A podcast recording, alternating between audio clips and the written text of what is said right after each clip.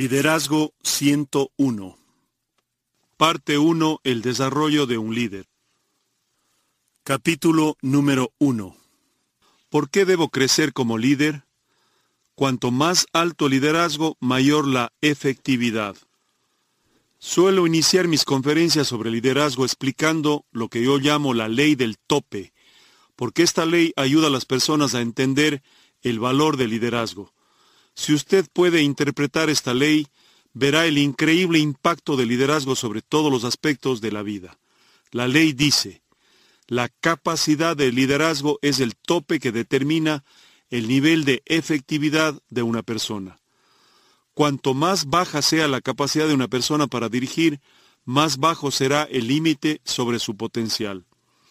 Cuanto más alto es el liderazgo, mayor es la efectividad. Para darles un ejemplo, si su liderazgo tiene una puntuación de 8, su efectividad no puede nunca ser mayor que 7. Si su liderazgo tiene solo un 4, su efectividad no será mayor que 3.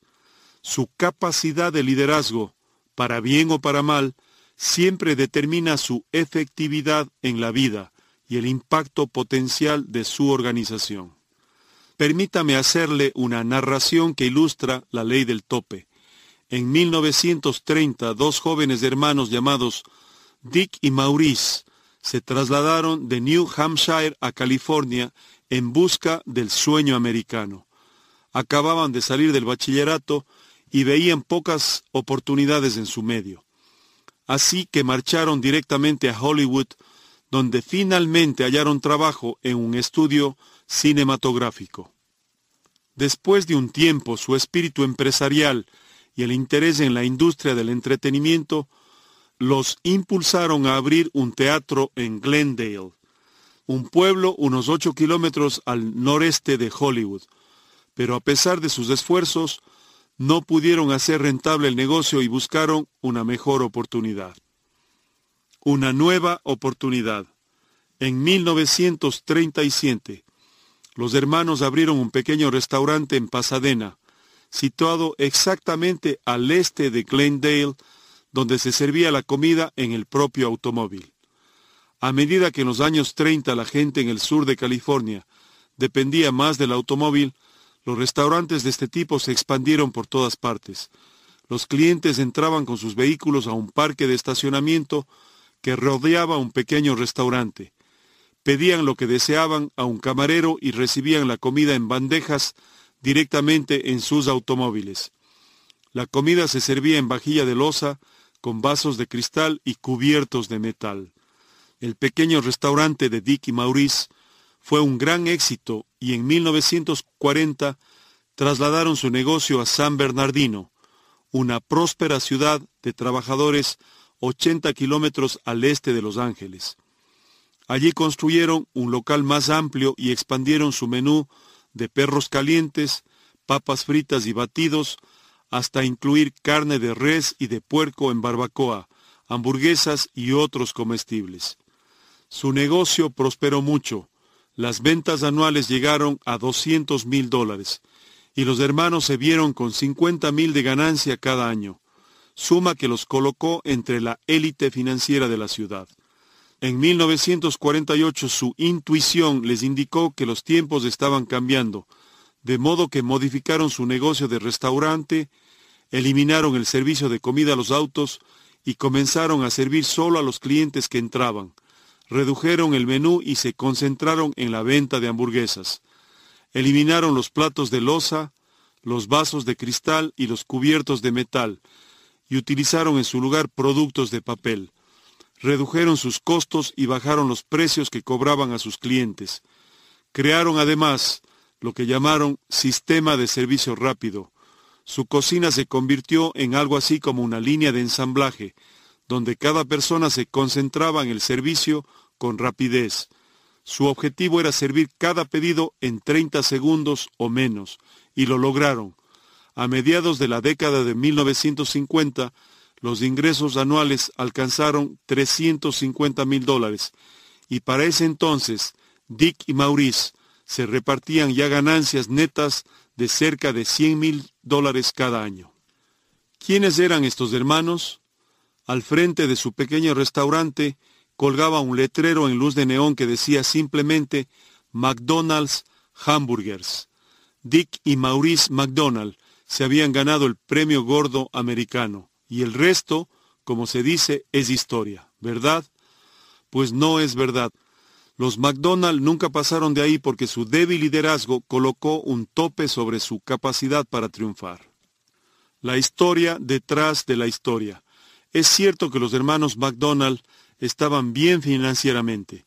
Su empresa de restaurante era una de las más rentables del país y su ingenio consistía en el servicio al cliente y en la organización de la cocina, que condujo a un nuevo sistema de servicio de comida y bebida. En efecto, su talento era tan bien conocido en los círculos de servicio de comida que muchas personas de todo el país deseaban aprender más sobre sus métodos. Llegó un momento en que recibían como 300 llamadas y cartas todos los meses, lo que los llevó a la idea de comercializar el concepto McDonald's. La idea de conceder franquicias de restaurantes había venido dando vueltas por varias décadas. Para los hermanos McDonald parecía un modo de hacer dinero sin tener que abrir otro restaurante. En 1952 trataron de hacerlo, pero su esfuerzo culminó en un fracaso. La razón era simple, carecían del liderazgo necesario para hacerlo realidad. Dick y Maurice eran excelentes dueños de restaurantes, sabían cómo manejar un negocio, hacer eficiente su sistema, reducir gastos y aumentar ganancias. Eran administradores eficientes, pero no eran líderes. Su mentalidad puso freno a lo que podían hacer y llegar a ser. En la cúspide de su éxito, Dick y Maurice se hallaban frente a frente con la ley del tope. Los hermanos se asocian con un líder. En 1954, los hermanos dieron con un hombre llamado Ray Kroc, quien era un líder. Kroc había manejado una pequeña compañía fundada por él, que vendía máquinas de hacer batidos de leche. Los McDonald eran uno de sus mejores clientes y tan pronto como visitó el restaurante, tuvo una visión respecto a su potencial. En su mente pudo ver el restaurante proyectarse nacionalmente en cientos de mercados. Pronto logró un convenio con Dick y Maurice y en 1955 estableció el McDonald's System Inc., más tarde llamado McDonald's Corporation. Kroc inmediatamente compró los derechos de una franquicia de forma que pudiera utilizarla como modelo y prototipo para vender otras franquicias. Luego comenzó a organizar un equipo y creó una organización para hacer de McDonald's una entidad nacional. En los primeros años, Kroc hizo grandes sacrificios. Aunque ya pasaba los 50 años, trabajaba largas horas exactamente igual que cuando comenzó a trabajar en los negocios 30 años atrás eliminó muchas cosas triviales, inclusive su membresía en el Country Club. Durante sus primeros ocho años con McDonald no cobró salario alguno. Pedía préstamos personales del banco y contra su seguro de vida para ayudar a cubrir los sueldos de unos cuantos líderes clave que deseaba tener en su equipo.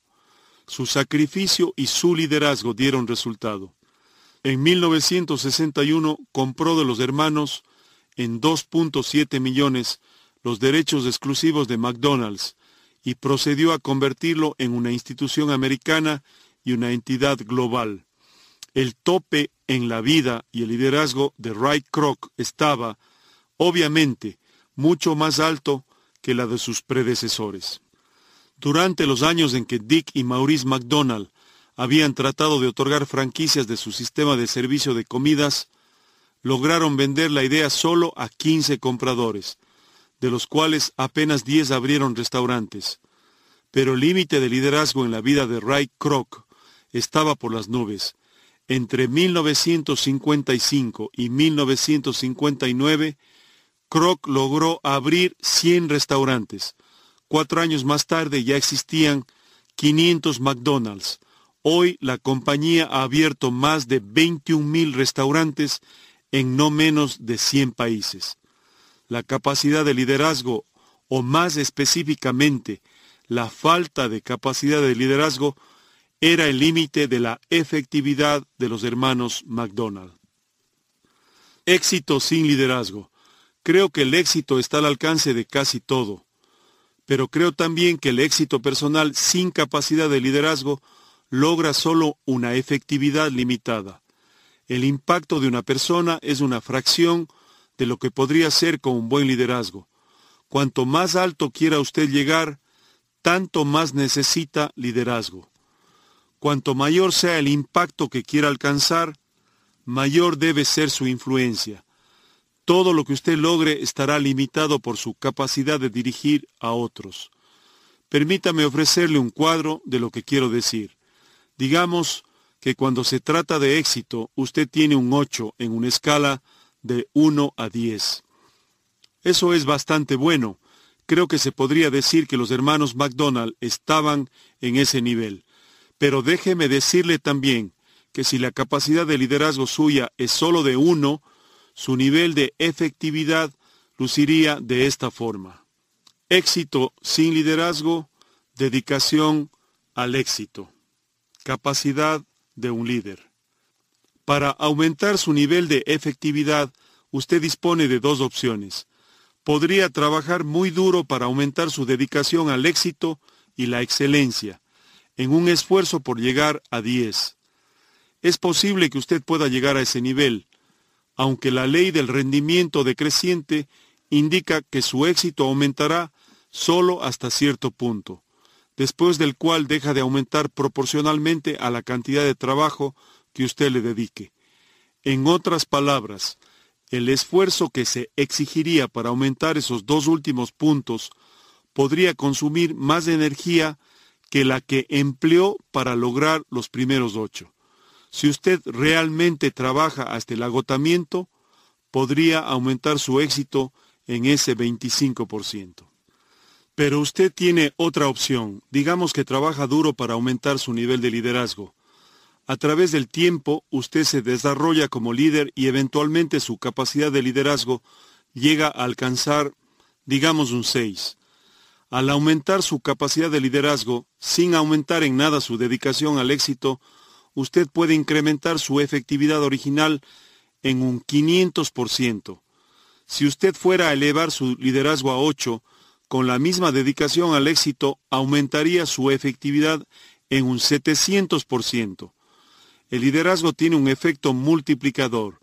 Yo he visto su impacto repetidas veces en toda clase de negocios e instituciones no lucrativas. Y es por eso que he enseñado liderazgo por más de 25 años. Para cambiar la dirección de la organización, cambie de líder. La capacidad de liderazgo es siempre el tope de la efectividad de la persona y la organización. Si el liderazgo es fuerte, el tope es alto pero si no lo es, la organización está limitada. Es por eso que en tiempos de dificultades es natural que las organizaciones busquen un nuevo liderazgo. Cuando el país está experimentando tiempos difíciles, elige un nuevo presidente. Cuando una iglesia está decayendo, ésta busca un nuevo pastor. Cuando un equipo deportivo pierde continuamente, busca un nuevo entrenador. Cuando una compañía está perdiendo dinero, contrata un nuevo presidente. Hace pocos años me reuní con Don Stevenson, presidente del Global Hospitality Resources Inc. de San Diego, California, una firma internacional de asesoramiento y consulta hostelera. Después de un almuerzo le pregunté sobre su organización. En la actualidad, él hace primordialmente consultoría, pero anteriormente su compañía se ocupaba de la administración de hoteles y sitios de recreo que no andaban bien financieramente. Supervisaron muchas excelentes instalaciones como la costa en el sur de California. Don me expresó que siempre que se hacían cargo de una organización, comenzaban haciendo dos cosas. Primero, adiestraban a todo el personal para mejorar su nivel de servicio a los clientes y segundo, despedían al líder. Cuando me dijo eso, quedé sorprendido, ¿Siempre lo echa? Le pregunté. En todos los casos, así es, en todos los casos, me dijo. ¿No hablan primero con la persona para indagar si es un buen líder? Le dije. No, me respondió. Si hubiera sido un buen líder, la organización no estaría en el estado deplorable en que está. Y me dije, por supuesto, esta es la ley del tope. Para alcanzar el más alto nivel de efectividad, se tiene que elevar el tope, de una manera u otra. Lo bueno es que eliminar al líder no es la única manera. Tal como enseño en las conferencias que existe tope, también enseño que éste se puede elevar. Capítulo número 2. ¿Cómo puedo crecer como líder? El liderazgo se desarrolla día por día, no en un solo día. Llegar a ser un líder es muy parecido a invertir exitosamente en el mercado de valores. Si uno espera hacer una fortuna en un día, no va a tener éxito. Lo que más importa es lo que uno hace día por día en su largo trayecto. Mi amigo Tag Short sostiene que el secreto de nuestro éxito se halla en nuestra planificación del día.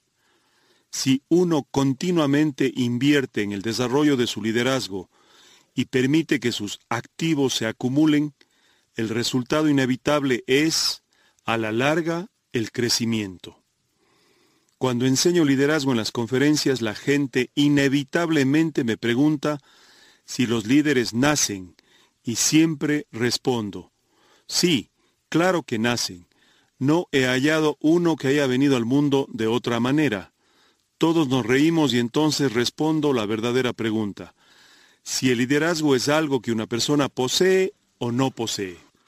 Aunque es cierto que algunas personas nacen con más dotes naturales que otras, la capacidad de dirigir es realmente un conjunto de habilidades y casi todas pueden aprenderse y mejorarse. Pero el proceso no ocurre de un día para otro.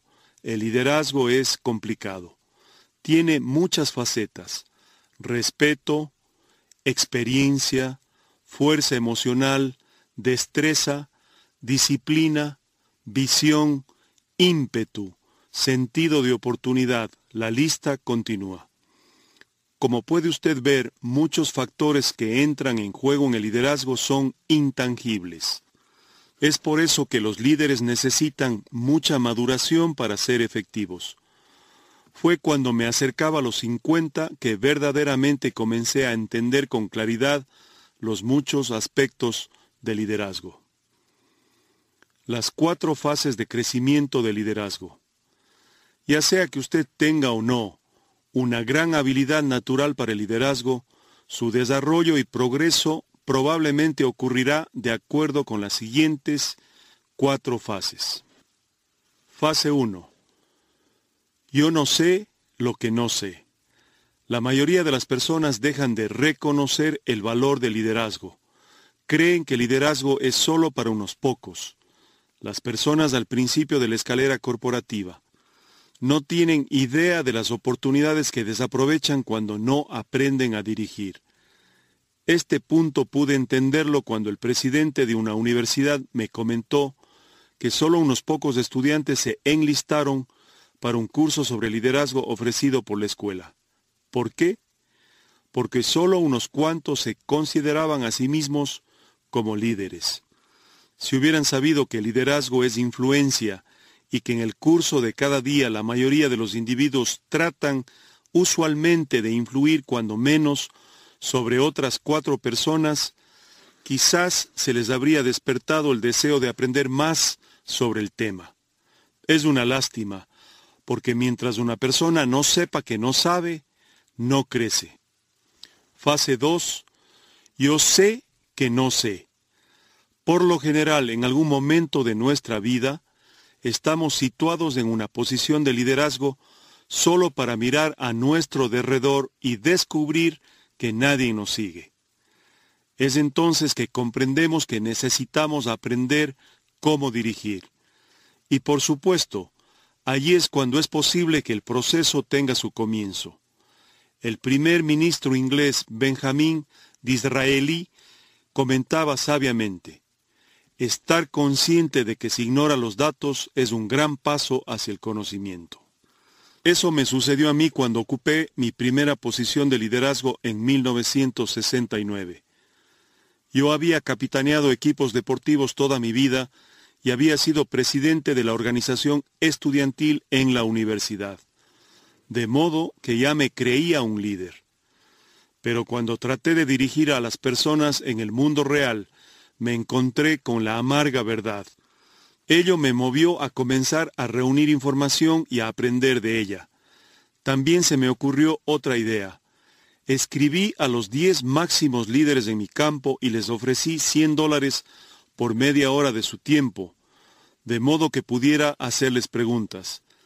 Eso era una gran cantidad de dinero para mí en 1969. Durante los años que siguieron, mi esposa Margaret y yo planeamos ir de vacaciones a los lugares cercanos a donde esas personas vivían. Si un gran líder en Cleveland decía sí a mi solicitud, aquel año nos íbamos de vacaciones a Cleveland, de forma que pudiera reunirme con él. Y mi idea realmente dio resultado. Aquellos hombres compartieron su sabiduría conmigo y aprendí cómo no pude haberlo hecho de otro modo. Fase 3. Yo crezco y sé, y se sabe que sé. Cuando uno reconoce su falta de capacidad y comienza a practicar cada día la disciplina de crecimiento personal en el liderazgo, comienzan a suceder cosas emocionantes. Tiempo atrás enseñaba a un grupo de personas en Denver, y en el grupo noté la presencia de un perspicaz jovencito de 19 años llamado Brian. Por un par de días observé cómo tomaba notas ávidamente. Hablé con él varias veces durante los intermedios. Cuando pasé a la parte del seminario donde enseñaba la ley del proceso, le pedí a Brian que se pusiera de pie de modo que pudiera hablarle mientras todos escuchaban. Le dije, Brian, te he observado y estoy muy impresionado por el intenso deseo que tienes de aprender investigar y crecer. Quiero decirte un secreto que cambiará tu vida. Todos en el auditorio parecieron inclinarse hacia adelante. Creo que dentro de unos 20 años vas a ser un gran líder y deseo animarte a que hagas de ti mismo un estudiante de liderazgo de por vida. Lee libros, escucha grabaciones con regularidad y sigue asistiendo a seminarios y siempre que te encuentres una pepita de oro de una verdad o de una cita valiosa, guárdala en tu archivo para el futuro. No va a ser fácil, le dije, pero en cinco años verás el progreso a medida que tu influencia se hace mayor. En diez años vas a desarrollar una competencia que hará tu liderazgo altamente efectivo. Y en veinte años, cuando tengas solo treinta y nueve años, si has continuado aprendiendo y creciendo, otros probablemente comenzarán a pedirte que les enseñes liderazgo. Y algunos se asombrarán, se mirarán uno al otro y dirán, ¿cómo llegó a ser tan sabio de pronto? Brian, puede ser un gran líder, pero esto no ocurrirá en un día. Comienza a pagar el precio ahora. Lo que es verdad respecto de Brian es también verdad respecto a usted. Comience a desarrollar su liderazgo hoy y algún día experimentará los efectos de la ley del proceso. Fase 4. Sigo adelante sencillamente por lo que sé. Uno puede ser bastante efectivo como líder cuando está en la fase 3, pero tiene que pensar cada paso que da. Sin embargo, cuando llega a la fase 4, su capacidad para ser líder se vuelve casi automática. Y es entonces cuando la recompensa se vuelve inmensa. Sin embargo, la única manera de llegar allá es obedecer la ley del proceso y pagar el precio. Para liderar mañana, aprenda hoy. El liderazgo se desarrolla día a día, no en un solo día. Esta es la realidad que dicta la ley del proceso. Lo bueno es que su capacidad de liderazgo no es estática. Independientemente de dónde ha comenzado, puede mejorar. Esto es cierto aún para las personas que se han destacado en el escenario mundial de liderazgo. Si bien la mayoría de los presidentes de Estados Unidos alcanzan la cúspide mientras están en el cargo, otros continúan creciendo y llegan a ser mejores líderes después. Tal como el expresidente Jimmy Carter, algunas personas cuestionaron su capacidad para dirigir mientras estaba en la Casa Blanca. Pero en años recientes el nivel de influencia de Carter ha aumentado continuamente. Su alta integridad y su dedicación a servir al pueblo a través de Habitat para la Humanidad y otras organizaciones han hecho crecer su influencia. La gente está ahora verdaderamente impresionada con su vida. La lucha por abrirse camino. Hay un viejo adagio que dice, los campeones no se hacen campeones en el cuadrilátero, allí solo obtienen el reconocimiento. Es cierto, si usted quiere ver dónde se desarrolla alguien como campeón, fíjese en su rutina diaria. El ex campeón de peso completo Joe Frazier expresó, se puede trazar un plan de pelea o un plan de vida, pero cuando comienza la acción, uno depende de sus reflejos. Allí es donde se manifiesta lo que ha hecho. Si hace trampas cuando aún está oscura la mañana, se le descubrirá bajo el brillo de la luz. El boxeo es una buena analogía para el desarrollo del liderazgo, porque consiste en una preparación diaria. Aun si una persona tiene talento natural, tiene que prepararse y adiestrarse para llegar a tener éxito. Uno de los mayores líderes de este país fue un fanático del boxeo, el presidente Teodoro Roosevelt. De hecho, una de sus más famosas citas utiliza una analogía del boxeo. No es la crítica lo que cuenta, ni lo es quien señala como el fuerte se tambalea, y donde el que pega más duro pudo hacerlo mejor. El crédito corresponde al hombre que está en la arena, cuya cara está estropeada por el polvo, el sudor y la sangre, quien batalla valientemente, quien comete errores y fracasa muchas veces, quien conoce los grandes entusiasmos, las grandes devociones y se desgasta en una causa digna, quien, en el mejor de los casos, conoce al final el triunfo de una gran conquista y quien, en el peor de los casos, si fracasa, al menos fracasa habiendo hecho su mejor esfuerzo. De modo que su lugar nunca estará con las almas frías y tímidas que no saben de victorias ni de derrotas. Roosevelt, quien era boxeador, no solo fue un eficiente líder, sino el más deslumbrante de todos los presidentes de Estados Unidos. Un hombre de acción. TR, el apodo de Roosevelt, era conocido por su boxeo regular y sus sesiones de judo, sus atrevidos recorridos a caballo y sus largas y arduas caminatas.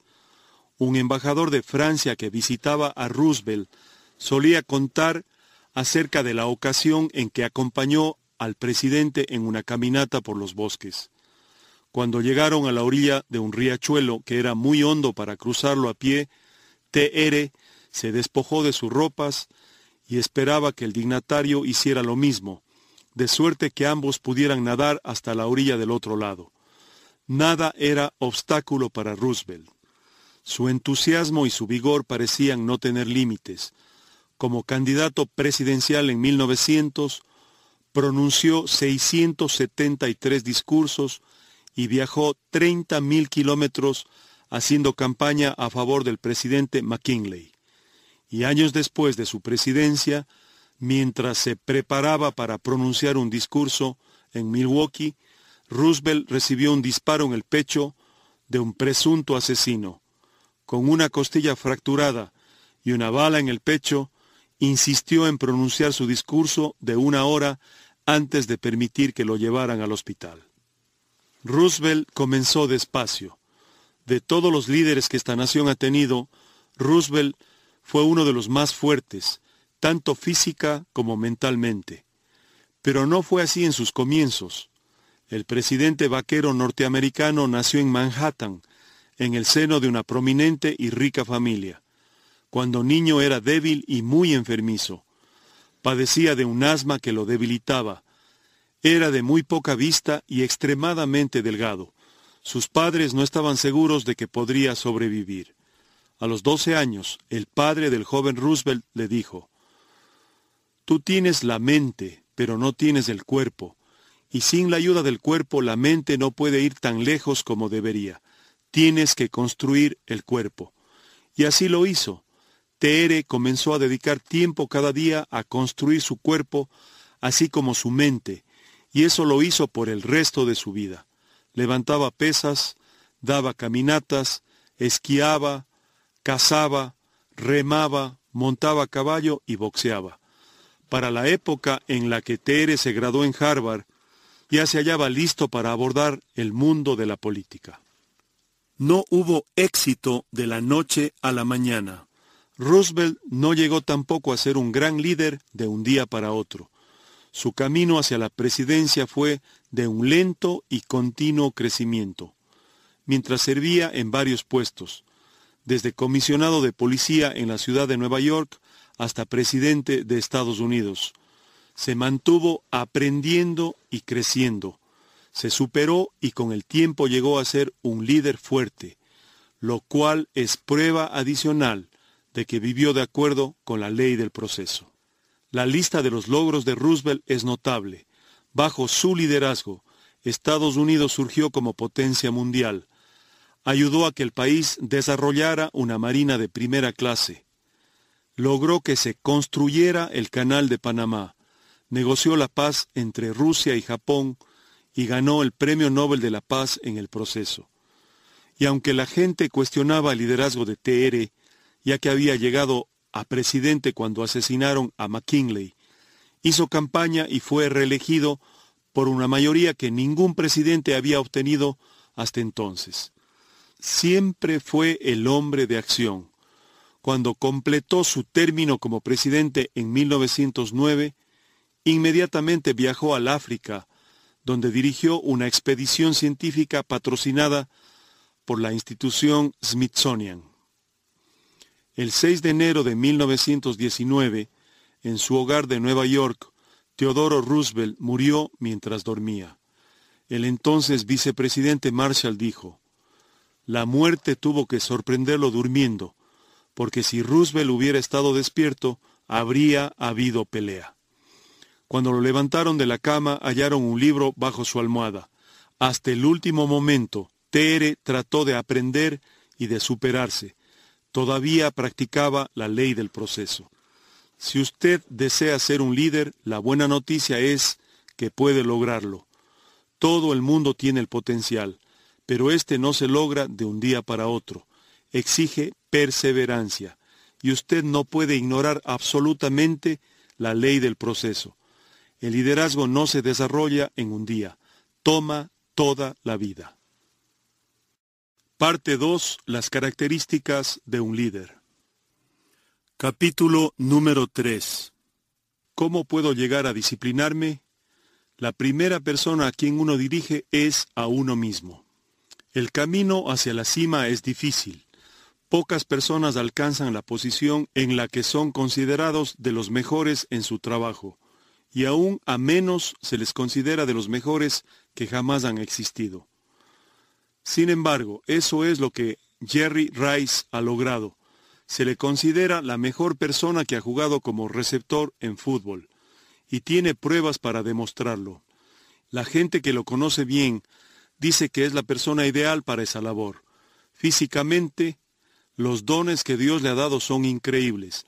Sin embargo, estos por sí solos no lo han hecho grande. La verdadera clave de su éxito ha sido su autodisciplina. Trabaja y se prepara como nadie en el fútbol profesional cada día.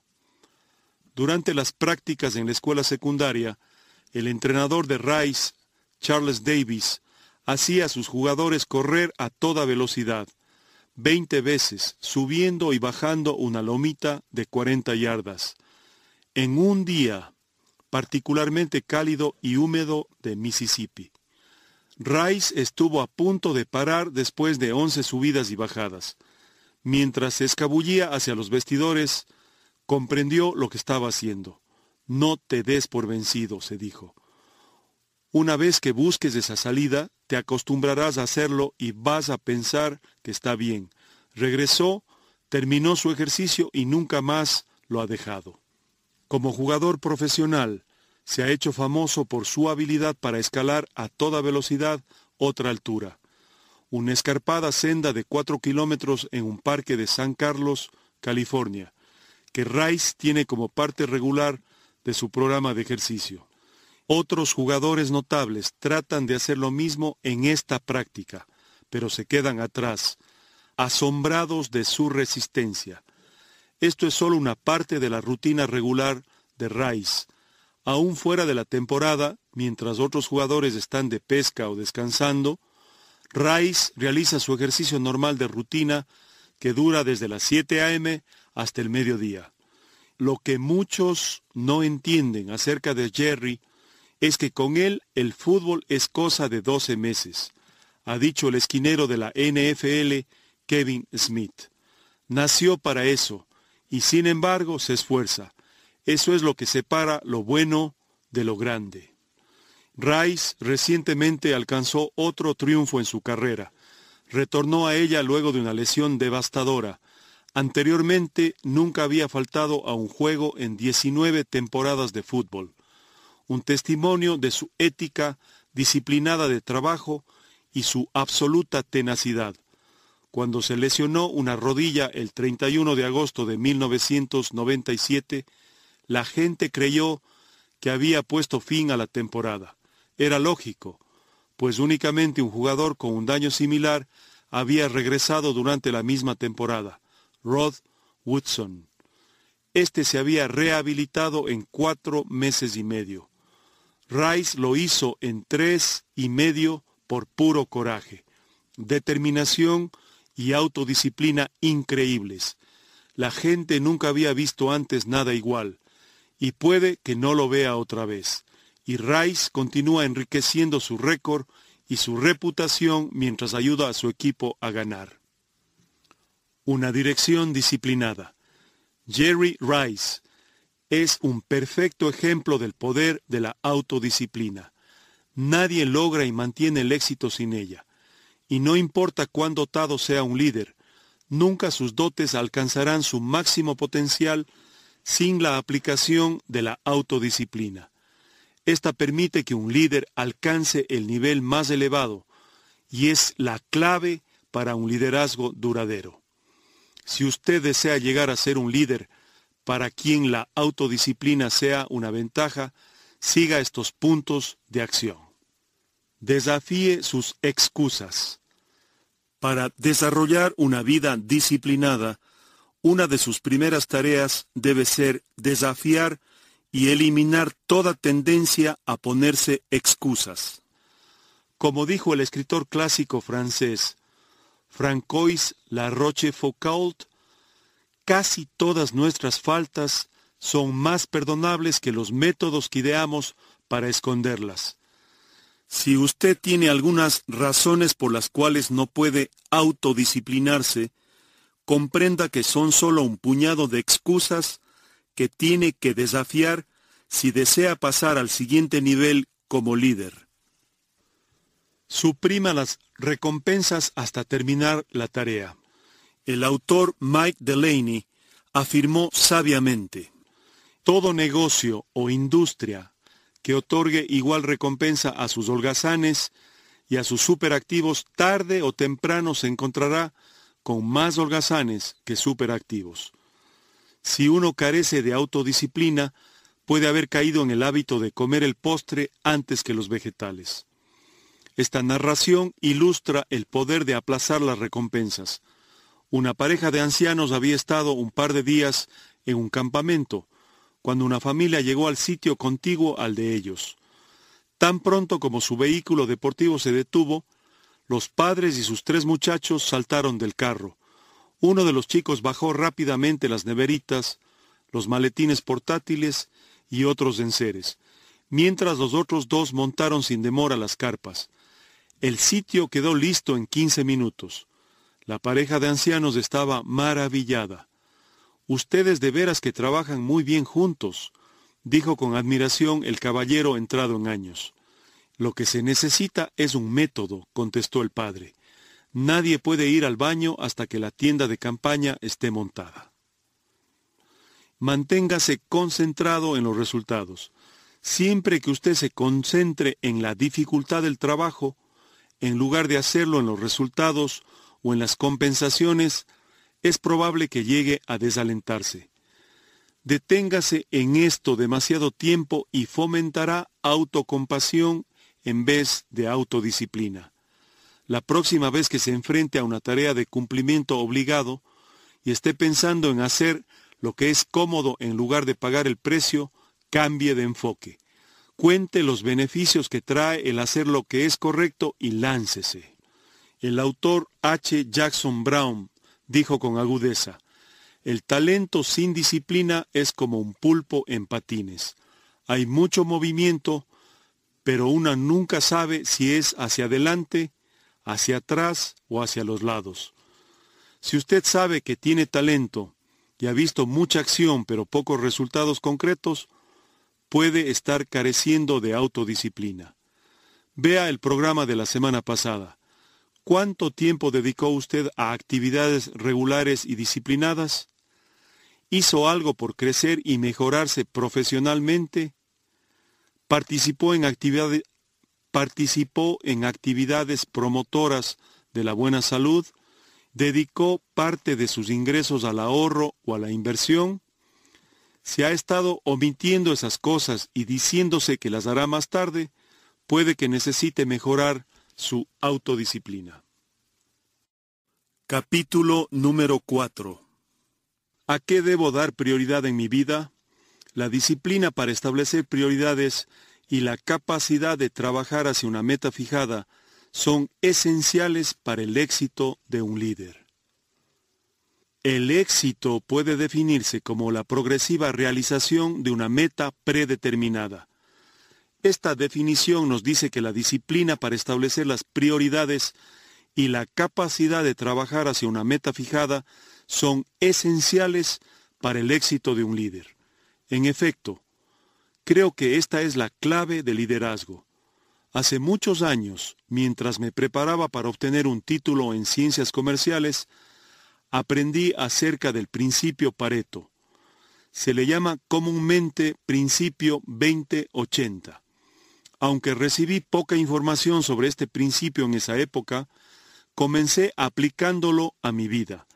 Años después encuentro que era la herramienta más útil para determinar las prioridades en la vida de cualquier persona o de cualquier organización.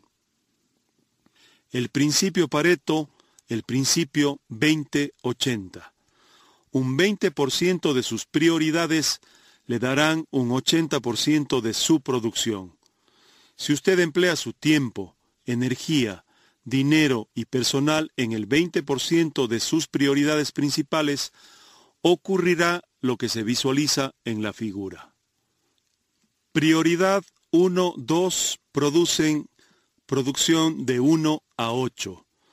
Prioridad de 3 a 10 producen de 9 a 10. Las líneas sólidas en esta ilustración del principio 2080 representan a una persona u organización que invierte tiempo, energía, dinero y personal en las prioridades más importantes. El resultado es un aumento de cuatro veces en la productividad. Las líneas de puntos representan a una persona u organización que emplea tiempo, energía, dinero y personal en prioridades secundarias. El resultado es un aumento muy pequeño. Ejemplos del principio Pareto. Tiempo. El 20% de nuestro tiempo produce un 80% de los resultados. Consejería. El 20% de las personas toman el 80% de nuestro tiempo. Productos. El 20% de los productos originan el 80% de las ganancias. Lectura. El 20% de los libros contienen el 80% del contenido. Empleo. El 20% de nuestro trabajo nos da el 80% de nuestra satisfacción.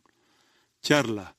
El 20% de la presentación produce el 80% del impacto. Donaciones. El 20% de las personas dará el 80% del dinero. Liderazgo. El 20% de las personas hará el 80% de las decisiones. Excursión. El 20% de las personas se comerá el 80% del alimento.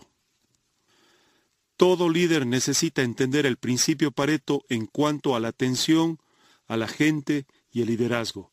Por ejemplo, el 80% del éxito de la compañía se deberá al 20% de las personas en una organización. La siguiente estrategia capacitará al líder para incrementar la productividad de una organización. 1.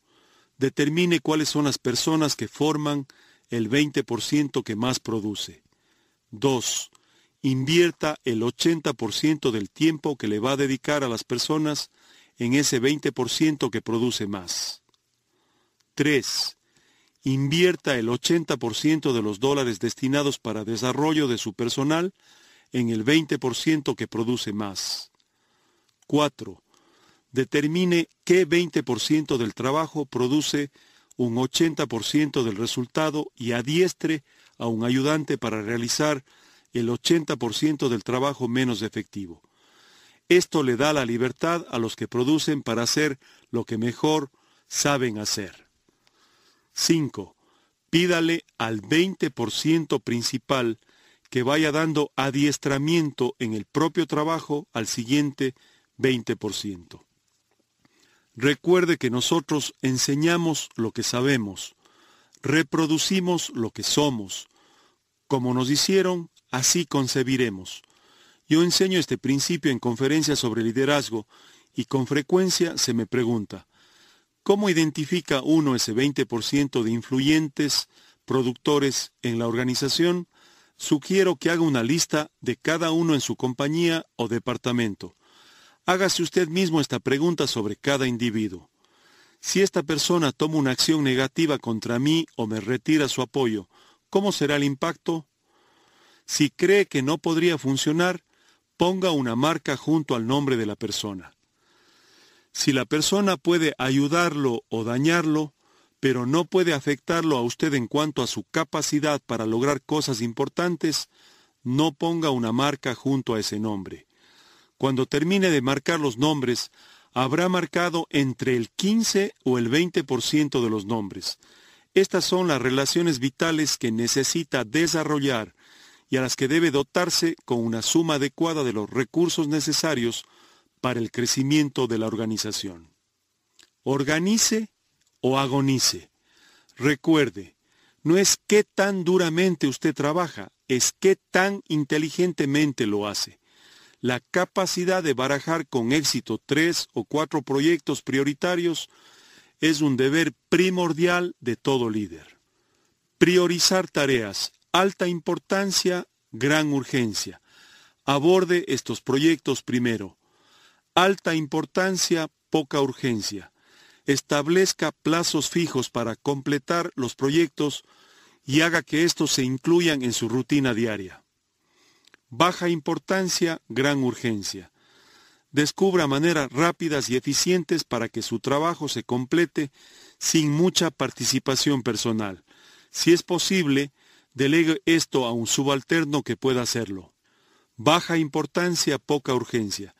Este es un trabajo complicado o monótono, tal como archivar.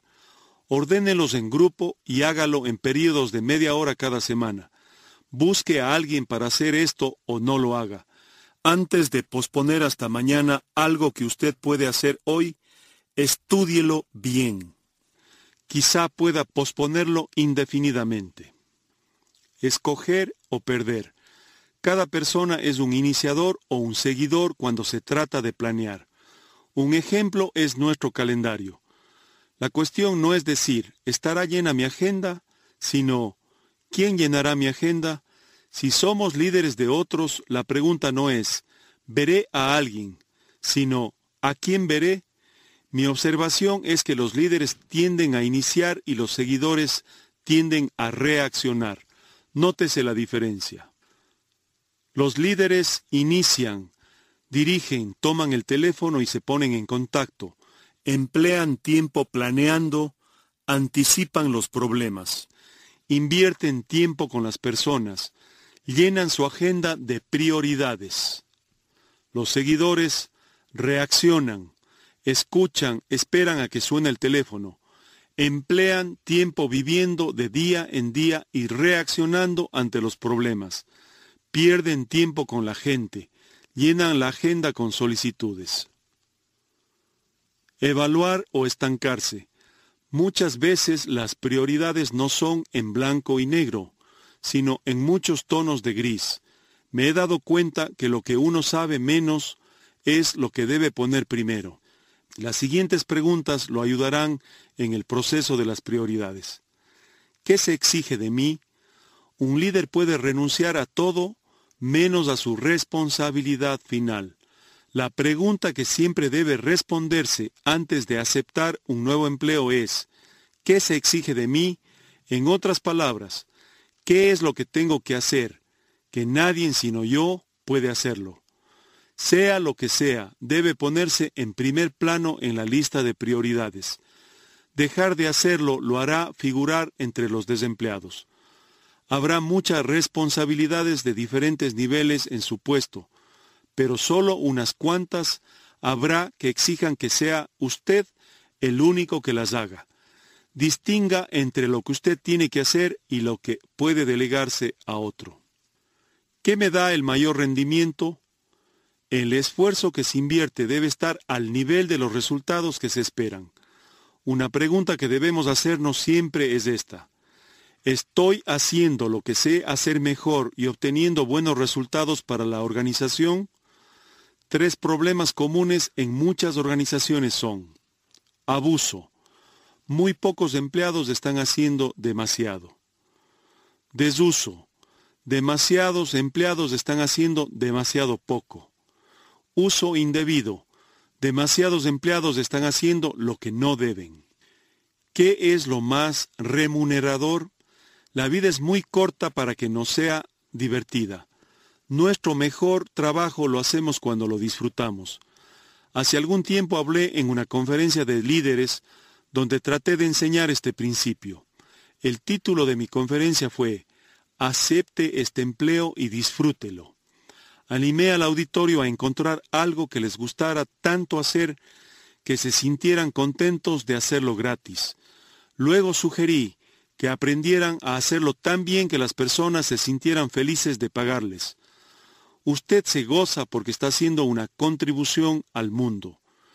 El éxito en su trabajo aumentará notablemente si las tres R's, requisito, rendimiento y recompensa, son similares. En otras palabras, si los requisitos de mi trabajo son iguales a las fuerzas que me dan el más alto rendimiento, y al hacer estas cosas me produce gran placer, entonces tendré éxito si actúo de acuerdo a mis prioridades. Principios de las prioridades. Las prioridades nunca se quedan en el mismo lugar. Las prioridades continuamente cambian y exigen atención. H. Russ Perrot dijo que todo lo que es excelente y digno de elogio está a cada momento en primer plano, y hay que pelear por ello constantemente. Las prioridades bien establecidas siempre se basan en el primer plano. Para mantener las prioridades en su lugar, evalúe cada mes, revise las tres R's, requisito, rendimiento y recompensa.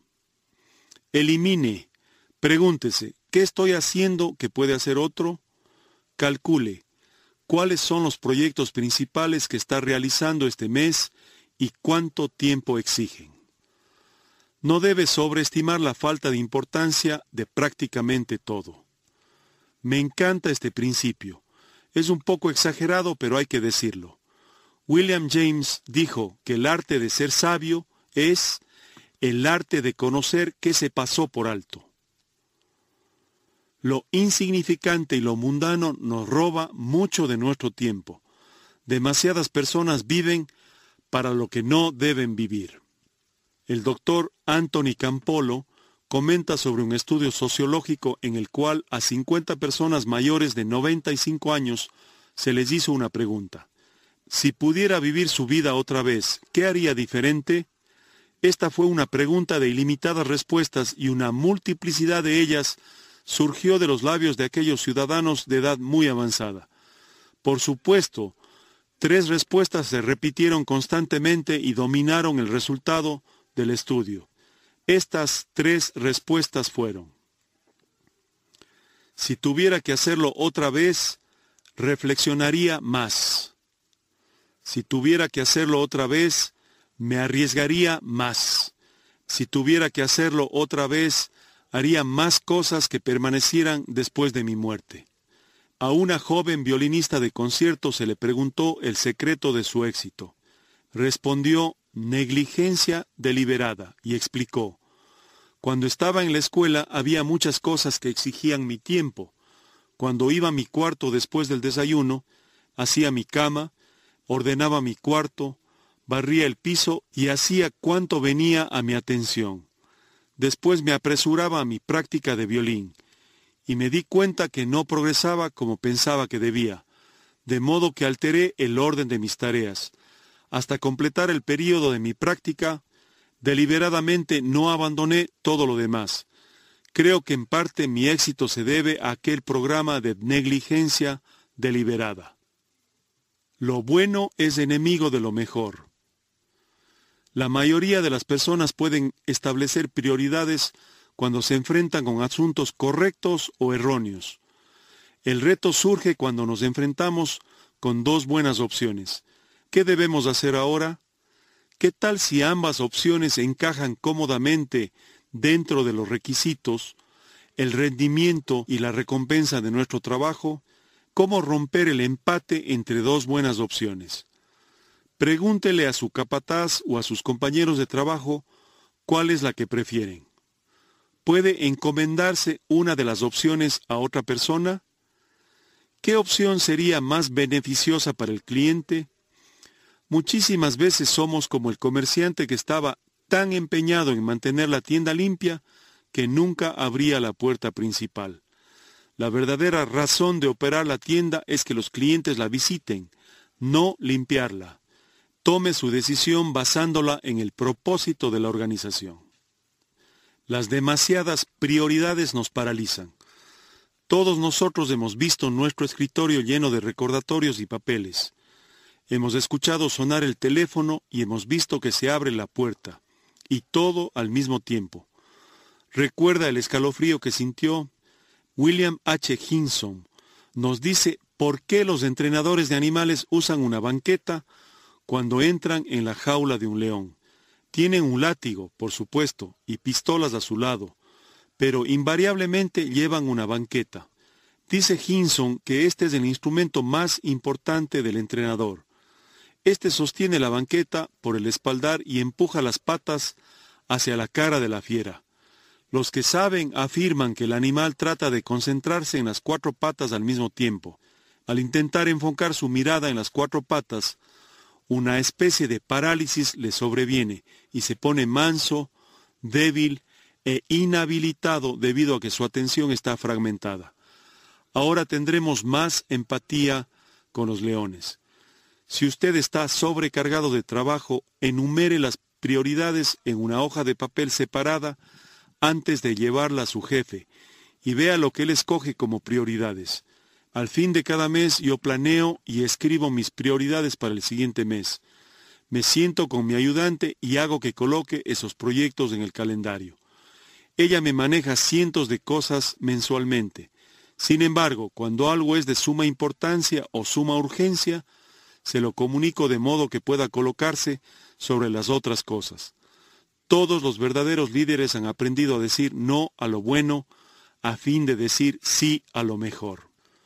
Cuando las pequeñas prioridades exigen mucho de nosotros, surgen grandes problemas. Robert J. McCain dijo, la mayoría de los objetivos principales no se logran porque gastamos nuestro tiempo haciendo primero las cosas secundarias. Con frecuencia las pequeñas cosas de la vida nos hacen tropezar. Un trágico ejemplo es el gigantesco avión a reacción de Eastern Airlines, que se estrelló en los Everglades de la Florida. El avión era el ahora famoso vuelo 401, que partió de Nueva York rumbo a Miami con una pesada carga de pasajeros que iban de vacaciones. A medida que el avión se acercaba al aeropuerto de Miami para aterrizar, la luz que indica si el despliegue del engranaje de aterrizaje es adecuado dejó de alumbrar.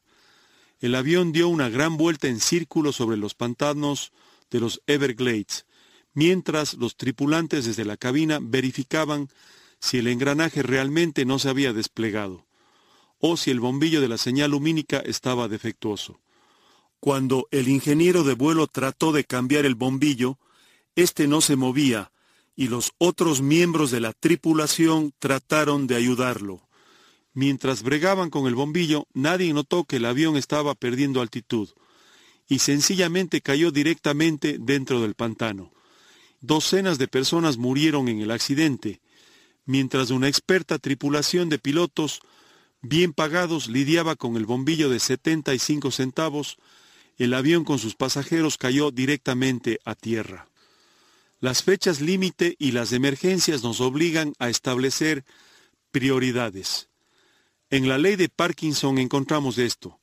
Si usted tiene que escribir solo una carta, le tomará todo el día escribirla. Si usted tiene 20 cartas por escribir, las hará en un día.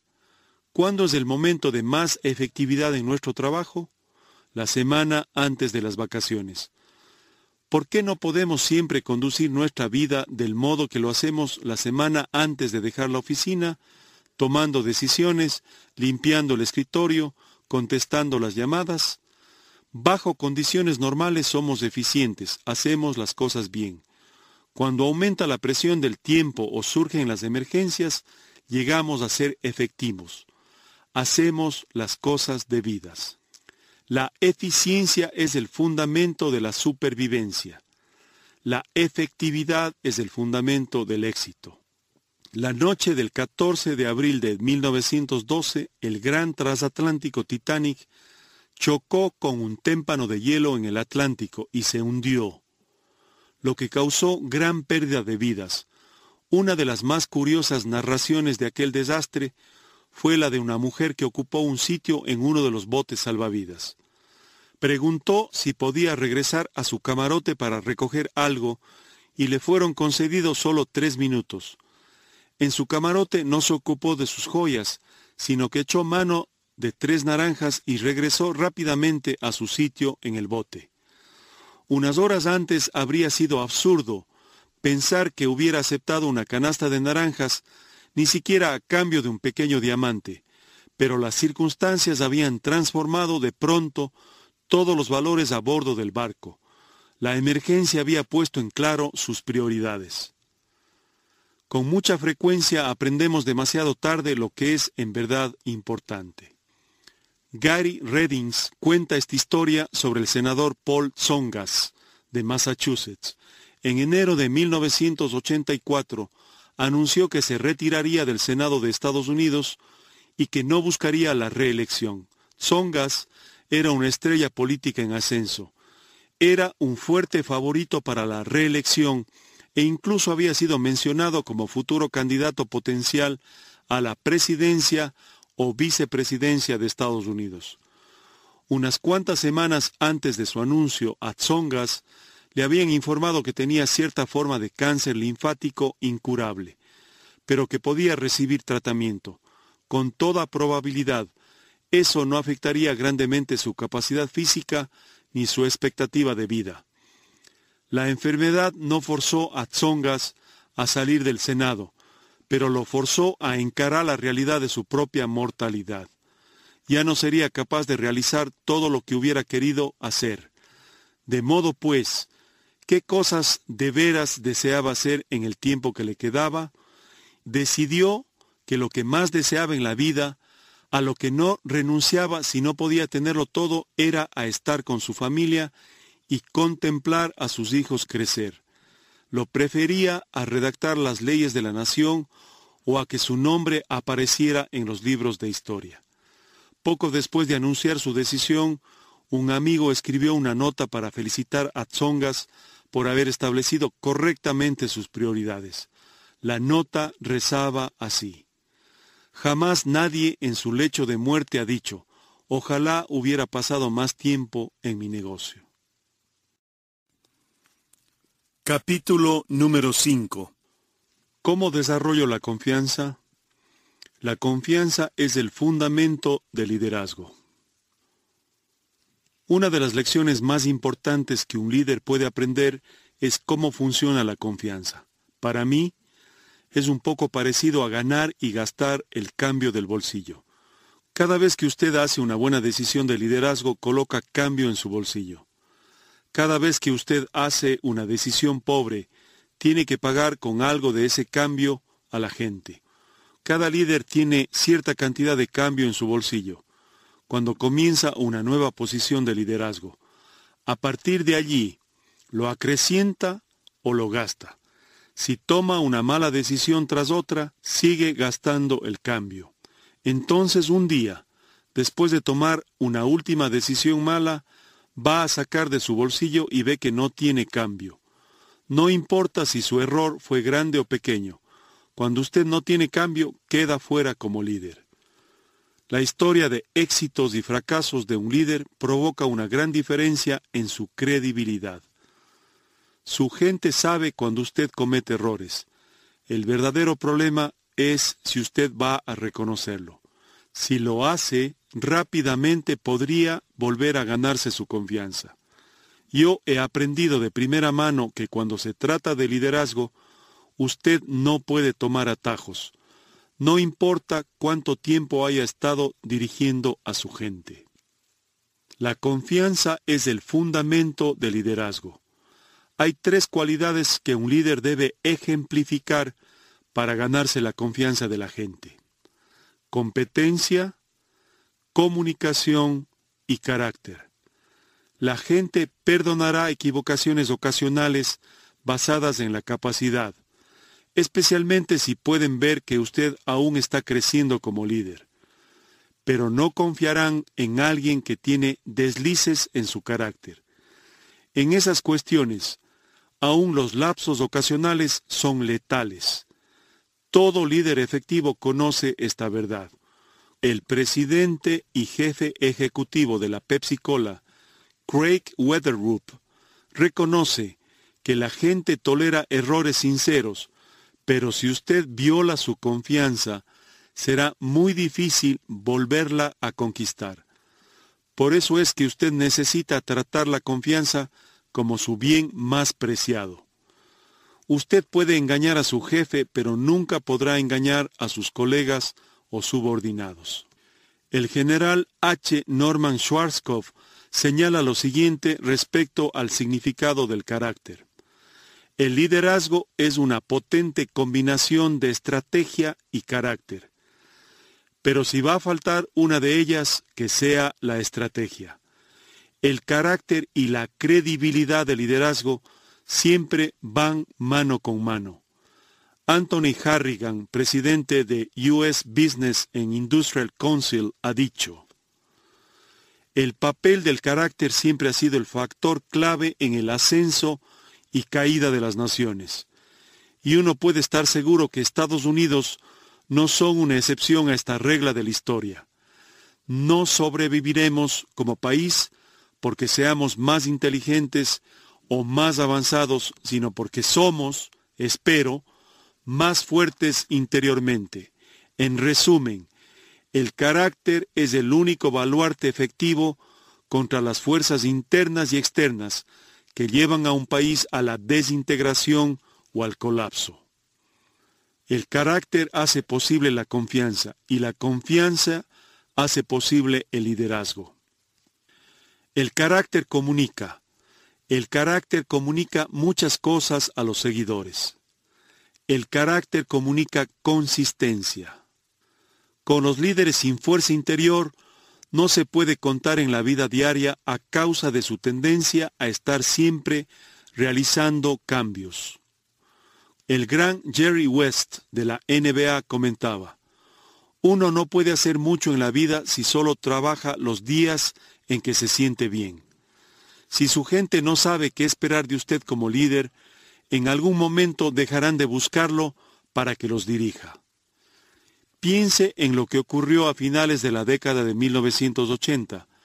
Varios líderes cristianos de relieve se tambalearon y cayeron debido a problemas morales. Esa falta de solidez puso en tela de juicio su capacidad de dirigir a su pueblo. Es más, fue como un ojo amoratado para cada pastor en toda la nación, porque hizo que la gente llegara a sospechar de todos los líderes religiosos, sin considerar su expediente personal. El carácter deficiente de aquellos líderes caídos destruyó las bases de su liderazgo. Cuando pienso en los líderes que personifican la consistencia de carácter, la primera persona que me viene a la mente es Billy Graham. Aparte de sus creencias religiosas personales, todo el mundo confía en él. ¿Por qué? Porque ha servido de modelo de un gran carácter por más de medio siglo. Billy Graham ejemplifica sus valores cada día. Nunca hace un compromiso a menos que vaya a cumplirlo y hace cualquier cosa por personificar la integridad. El carácter comunica potencial. John Morley observaba, ningún hombre puede ascender más allá de las limitaciones de su carácter. Esto es especialmente cierto cuando se trata de liderazgo. Tómese, por ejemplo, el caso del entrenador de NHL, Mike Keenan, a mediados de 1997 tenía un notable expediente de victorias en el hockey profesional. El quinto lugar más alto de victorias en temporadas regulares. El tercer lugar más alto en victorias de eliminación. Seis títulos de división. Cuatro apariciones finales en NHL y una Copa Stanley. Sin embargo, a pesar de esas meritorias credenciales, Keenan no fue capaz de quedarse con un solo equipo por mucho tiempo. En once temporadas y media entrenó a cuatro diferentes equipos. Y después de dejar el cuarto equipo, los Azules de San Luis, no fue capaz de tener un empleo por largo tiempo. ¿Por qué? El cronista deportivo E. M. Swift dijo de Keenan lo siguiente. La renuencia a emplear a Keenan es fácilmente explicable. Donde quiera que ha estado, ha puesto en pugna a los jugadores y a la administración. Evidentemente sus jugadores no le tenían confianza, ni los dueños, quienes eran los que se beneficiaban si sus equipos ganaban. Craig Weatherroop explica, uno no crea confianza hablando del asunto, se crea confianza logrando resultados siempre con integridad y de manera que demuestre un verdadero interés en la gente con quien uno trabaja. Cuando el carácter del líder es fuerte, la gente confía en él y confían en su capacidad para desplegar su potencial. Eso no solo le da a los seguidores esperanza respecto del futuro, sino que promueve una gran fe en ellos mismos y en su organización. El carácter comunica respeto. Cuando uno no tiene fortaleza interior, no puede ganar respeto. Y el respeto es absolutamente esencial para un liderazgo duradero. ¿Cómo ganan respeto los líderes? Tomando sabias decisiones, reconociendo sus errores y haciendo lo que es mejor para sus seguidores y la organización, más allá de sus intereses personales. El buen carácter de un líder crea confianza entre sus seguidores, pero cuando un líder quebranta la confianza, destruye su capacidad para dirigir. Recordaba esto mientras escuchaba una lección que impartía mi amigo Bill Hybels. Cuatro veces al año él y yo enseñábamos en un seminario llamado Liderazgo y Comunicación para Cambiar Vidas. Bill dirigía una sesión titulada lecciones de una pesadilla de liderazgo y compartía observaciones e ideas sobre algunos de los errores de liderazgo cometidos por Robert McNamara y el gobierno de Johnson durante la guerra de Vietnam. Entre estos errores estaban la incapacidad de la administración para establecer prioridades entre múltiples desafíos. su aceptación de suposiciones incorrectas y el fracaso de Johnson para enfrentar graves conflictos del personal administrativo. Pero en mi opinión, la idea más importante que Bill presentó durante esa charla tenía que ver con el hecho de que los líderes de Estados Unidos, incluyendo a McNamara, no encararon ni reconocieron públicamente los terribles errores que habían cometido respecto de la guerra en Vietnam. Sus acciones destruyeron la confianza del pueblo americano y Estados Unidos han estado sufriendo sus repercusiones desde entonces. Ningún líder puede quebrantar la confianza de su gente y esperar mantener el mismo nivel de influencia. La confianza es el fundamento del liderazgo. Si usted viola la confianza de su gente, ha terminado como líder. Capítulo número 6. ¿Cómo plasmo efectivamente una visión? Usted puede medir solo lo que puede ver. Uno de los grandes soñadores del siglo XX fue Walt Disney. Cualquier persona que haya podido crear el primer dibujo animado con sonido, el primer dibujo animado a todo color y la primera película de largometraje con dibujos animados es definitivamente alguien con visión. Pero la obra maestra de visión que tuvo Walt Disney fue Disneyland y Walt Disney World y la chispa que creó esta visión vino del lugar menos pensado. Cuando las dos hijas de Walt Disney eran pequeñas, las llevaba a un parque de diversiones en los alrededores de Los Ángeles, los sábados por la mañana. A sus niñas les encantaba, y a él también. Un parque de diversiones es un paraíso para los niños, con una atmósfera maravillosa. Walt estaba especialmente cautivado por el carrusel. Cuando se aproximó a él, vio una mancha de brillantes imágenes que daba vueltas al compás de una vibrante música de órgano. Pero cuando se acercó más y el carrusel se detuvo, pudo ver que el ojo lo había engañado. Observó los desgastados caballitos con rajaduras y mala pintura. Y notó que sólo los caballitos del círculo exterior se movían hacia arriba y hacia abajo. Los otros permanecían inmóviles, fijos en el suelo. El desencanto del dibujante de historietas lo inspiró con una gran visión.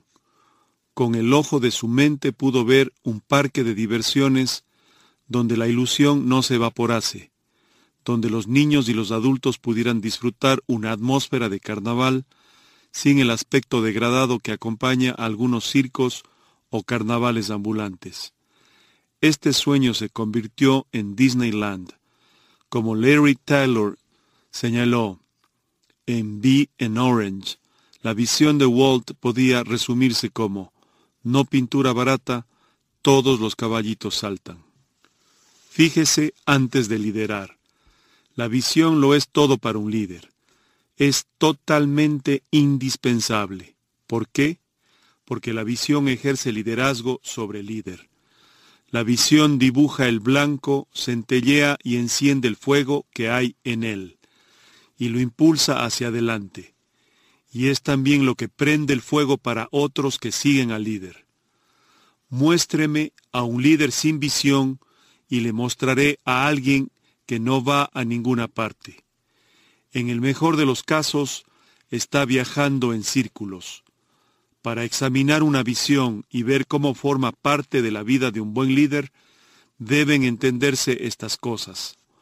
La visión comienza en el interior. Cuando doy conferencias, a veces alguien me pide que le dé una visión para su organización, pero no puedo hacerlo. Usted no puede comprar, suplicar o pedir prestada una visión. Esta tiene que venir de adentro. Para Disney, la visión no fue nunca un problema. Debido a su creatividad y deseo de excelencia, siempre vio lo que podría ser. Si tiene falta de visión, busque en su interior. Extraiga de sus dones y deseos naturales. Fíjese en su llamado si tiene uno y si aún no siente una visión suya propia, asóciese con un líder cuya visión concuerde con su parecer. Hágase su socio. Esto es lo que hizo Roy, el hermano de Walt Disney. Era un buen hombre de negocios y un líder que podía hacer que las cosas sucedieran. Pero Walt suministró la visión. Juntos hicieron un equipo increíble. La visión surge de su propio historial. La visión no es una cualidad mística que viene del vacío como algunas personas parecen creer, surge del pasado de un líder y de la historia de la gente que lo rodea. Ese fue el caso de Disney. Pero esto es cierto para todos los líderes. Hable con cualquier líder y es muy probable que descubra hechos clave en su pasado que fueron instrumentos para la formación de su visión. La visión llena las necesidades de otros. La verdadera visión es de largo alcance. Va más allá de lo que un individuo puede realizar. Y si tiene verdadero valor, hace algo más que incluir a otros. Más bien añade valor a otros. Si usted tiene una visión que no sirve a otros, probablemente sea muy pequeña. La visión lo ayuda a obtener recursos. Uno de los más valiosos beneficios de la visión es que actúa como un imán que atrae, desafía y une a las personas. Asimismo logra recursos financieros y otros recursos. Cuanto mayor sea la visión, mayor será el número de ganadores que tiene el potencial de atraer. Mientras más desafiante sea la visión, más difícil será la batalla de los participantes por alcanzarla. Edwin Land, el fundador de Polaroid, recomendaba, lo primero que debe hacer es enseñar a la persona a sentir que la visión es muy importante y casi imposible. Eso impulsa a los ganadores. Concéntrese en escuchar. ¿De dónde viene la visión? Para hallar la visión que es indispensable para el liderazgo, tiene que llegar a ser un buen oyente. Debe atender a varias voces la voz interior. Como ya he dicho, la visión comienza en el interior.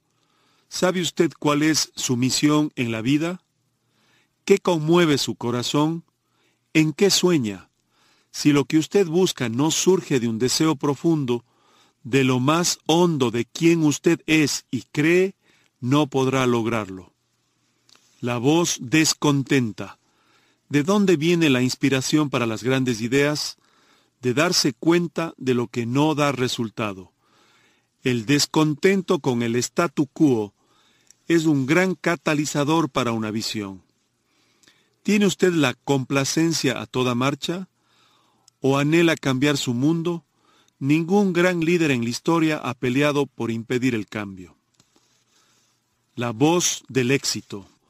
Nadie puede lograr grandes cosas por sí solo. Para realizar una gran visión, usted necesita un buen equipo, pero también necesita un buen consejo de alguien que le lleve la delantera en la jornada de liderazgo. Si desea conducir a otros hacia la grandeza, busque un mentor. ¿Tiene usted un consejero que pueda ayudarlo a hacer más definida su visión? La voz más alta. Si bien es verdad que su visión debe venir de adentro, uno no debe dejarla confinada a sus limitadas facultades. Una visión verdaderamente valiosa debe incluir a Dios. Solo Él conoce nuestras plenas capacidades. ¿Ha mirado usted más allá de usted mismo? ¿Aún más allá del curso de su propia vida? Al buscar su visión, si no, puede que esté desaprovechando su verdadero potencial y lo mejor de la vida. Para mejorar su visión, haga lo siguiente. Mídase. Si ha pensado antes sobre la visión de su vida y la ha articulado, mida cómo la está desarrollando. Hable con varias personas clave, tal como su cónyuge, un amigo cercano y empleados clave, y pídales que le digan, según ellos, cuál es la visión de usted. Si pueden articularla, usted probablemente la está viviendo. Haga un examen profundo. Si no ha trabajado mucho por su visión, emplee las próximas semanas o meses pensando en ello. Considere lo que realmente lo impacta profundamente. ¿Qué le hace llorar? ¿Qué le hace soñar? ¿Qué le da energía? Piense también sobre lo que le gustaría ver cambiar en el mundo que lo rodea. ¿Qué ve que no es, pero que debería ser? Una vez que sus ideas comiencen a ser más claras, escríbalas y hable con un consejero sobre las mismas. Desde 1923 hasta 1955, Robert Woodruff sirvió como presidente de la Coca-Cola. Durante esos años quiso que la Coca-Cola estuviera al alcance de todo soldado americano en todo el mundo por el precio de cinco centavos, independientemente de cuál fuera el costo para la compañía. ¡Qué meta tan atrevida! Pero eso no era nada en comparación con el panorama mayor que pudo ver en su mente en el curso de su vida. Quería que toda persona en el mundo probara la Coca-Cola. Cuando escudriña en su corazón y en su alma una visión, ¿qué ve? Parte 3. El impacto de un líder. Capítulo número 7. ¿Por qué es importante la influencia? La verdadera medida de liderazgo es la influencia. Nada más, nada menos. Si usted no tiene influencia, jamás podrá ser líder de otros. ¿Cómo puede entonces hallarse y medirse la influencia? A continuación respondo a esa pregunta con una anécdota. A finales del verano de 1997, la gente quedó impresionada por dos hechos que ocurrieron en un intervalo de menos de una semana. La muerte de la princesa Diana y de la Madre Teresa. Superficialmente, las dos mujeres no pudieron ser más diferentes. Una era una alta, encantadora, joven princesa de Inglaterra que se movía en la más alta sociedad.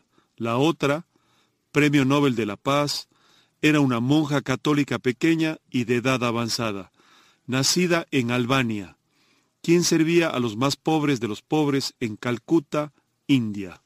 Lo que es increíble es que el impacto de ambas fue notablemente similar. En una encuesta publicada en 1996 por el Daily Mail de Londres, la princesa Diana y la Madre Teresa recibieron la primera y segunda votaciones más altas como las dos personas más compasivas del mundo. Eso es algo que no ocurre a menos que uno cuente con una gran influencia. ¿Cómo es que alguien como Diana llegó a ser considerada a la par de la Madre Teresa? La respuesta es que ella demostró el poder de la ley de la influencia. Diana conquistó la imaginación del mundo. En 1981, cuando se casó con el príncipe Carlos de Inglaterra, Diana llegó a ser la persona de quien más se hablaba en el mundo. Cerca de mil millones de personas contemplaron la boda de Diana televisada desde la Catedral de San Pablo. Y desde ese día parecía que la gente no se cansaba de escuchar noticias sobre ella. La gente estaba intrigada con Diana, una plebeya que una vez fuera maestra de kindergarten. Al principio parecía demasiado tímida y totalmente abrumada por toda la atención que ella y su esposo estaban recibiendo. Al comienzo de su matrimonio, algunos reportajes señalaban que Diana no estaba muy feliz desempeñando los deberes que se esperaban de ella como princesa. Sin embargo, con el tiempo se ajustó a su nuevo papel. Cuando comenzó a viajar y a representar a la familia real en todo el mundo en diversas funciones, se hizo el propósito de servir a otros y levantar fondos para numerosas causas caritativas. Durante el proceso, entabló muchas relaciones importantes con políticos, organizadores de causas humanitarias, artistas y jefes de Estado. Diana comenzó convocando a la gente para causas tales como las investigaciones médicas sobre el SIDA, la atención a las personas leprosas y la prohibición de minas terrestres. fue bastante influyente al traer esto último a la atención de los líderes mundiales. En una visita a Estados Unidos pocos meses antes de su muerte, se reunió con miembros del gobierno de Clinton para convencerlos de que apoyaran la conferencia de Oslo que prohibía tales dispositivos. Y pocas semanas después, ellos cambiaron de postura. Patrick Fuller, de la Cruz Roja Británica, dijo, la atención que ella despertó hacia el tema ejerció influencia en Clinton. Ella colocó la cuestión en la orden del Día Mundial, no cabe duda. Aparición de un líder. Al principio, el título nobiliario de Diana le había proporcionado solo una plataforma para dirigirse a otros, pero pronto se convirtió en una persona de influencia por derecho propio. En 1996, cuando se divorció del príncipe Carlos, perdió su título, pero esa pérdida no disminuyó en nada su impacto sobre otros. Al contrario, su influencia continuó en aumento mientras que la de su ex esposo y su familia declinaban, a pesar de sus títulos y realeza. Irónicamente, aún en la muerte, Diana continuó influyendo en otros. Cuando transmitieron su funeral por la televisión y la radio de la BBC, se tradujo a 44 idiomas la NBC calculó que la audiencia alcanzó una cifra de 2.500 millones de personas, más del doble de las personas que vieron su boda. A la princesa Diana la han calificado de muchas maneras, pero una palabra que nunca escuché que se usara para describirla fue la de líder. Sin embargo, eso es lo que fue. A la larga hacía que las cosas sucedieran porque ella era una influencia y el liderazgo es influencia, nada más y nada menos. Cinco mitos sobre liderazgo. Hay muchos conceptos equivocados y mitos que la gente hace suyos sobre los líderes y el liderazgo. He aquí cinco que son comunes. 1. El mito de la administración. Un concepto erróneo muy extendido es que dirigir y administrar son una misma cosa hasta hace pocos años, los libros que decían ser de liderazgo a menudo eran de administración. La principal diferencia entre una y otra cosa es que liderazgo es influir sobre las personas para que los sigan a uno, mientras que la administración se concentra en mantener sistemas y procesos. La mejor manera de probar si una persona puede dirigir antes que administrar es pedirle que cree un cambio positivo. Los administradores pueden mantener la dirección, pero no pueden cambiarla. Para movilizar a las personas hacia una nueva dirección se necesita influencia. 2. El mito de la empresa. Frecuentemente las personas dan por sentado que todos los vendedores y empresarios son líderes, pero eso no es siempre el caso. Quizá recuerde los anuncios de Ronco que aparecían en televisión hace años sobre diversos artículos para la cocina. Esos productos eran las mejores ideas de un empresario llamado Ron Popeil. Este hombre, calificado como el vendedor del siglo, también aparecía en numerosos anuncios de productos para la calvicie y artículos para deshidratar alimentos. Popeil es ciertamente emprendedor, innovador y triunfador, especialmente si se mide por los 300 millones de dólares que sus productos han ganado en las ventas. Pero eso no lo convierte en líder. Las personas pueden estar comprando lo que él tiene a la venta, pero no lo están siguiendo. Cuando mucho, es capaz de persuadir a la gente por un momento, pero no tiene una influencia prolongada. 3. El mito del conocimiento. Sir Francis Bacon decía, conocimiento es poder. La mayoría de las personas, creyendo que el conocimiento es la esencia del liderazgo, dan por sentado naturalmente que quienes poseen conocimiento e inteligencia son líderes. Sin embargo, eso no es automáticamente cierto. Usted puede visitar cualquier universidad importante y encontrar científicos y filósofos brillantes, cuya capacidad para pensar está fuera de serie, pero cuya capacidad para ser líderes es tan baja que no aparece siquiera registrada. Cociente intelectual no necesariamente equivale a liderazgo. 4. El mito del pionero. Otro concepto equivocado es que cualquiera que marche al frente de una multitud es un líder. Pero ser el primero no es siempre lo mismo que dirigir. Por ejemplo, Sir Edmund Hillary fue el primer hombre en alcanzar la cumbre del monte Everest. Desde su histórico ascenso en 1953, mucha gente lo ha seguido en el logro de esa conquista. Pero eso no hace de Hillary un líder. Él no fue siquiera el líder en aquella expedición. El líder fue John Hunt, y cuando Hillary viajó al Polo Sur en 1958 como parte de la Commonwealth Trans-Antarctic Expedition, fue acompañando a otro líder, Sir Vivian Fuchs. Para ser un líder, una persona tiene no solo que estar al frente, sino también tener gente intencionalmente detrás de él, que siga su guía y actúe según su visión. 5. El mito de la posición. La mayor mala interpretación sobre liderazgo es que las personas creen que está basado en la posición, pero no es así. Stanley Humphrey afirmó, no es la posición lo que hace al líder, es el líder el que hace a la posición. Fíjese lo que ocurrió hace varios años en Cordiant, la agencia de anuncios antes conocida como Sachi y Sachi.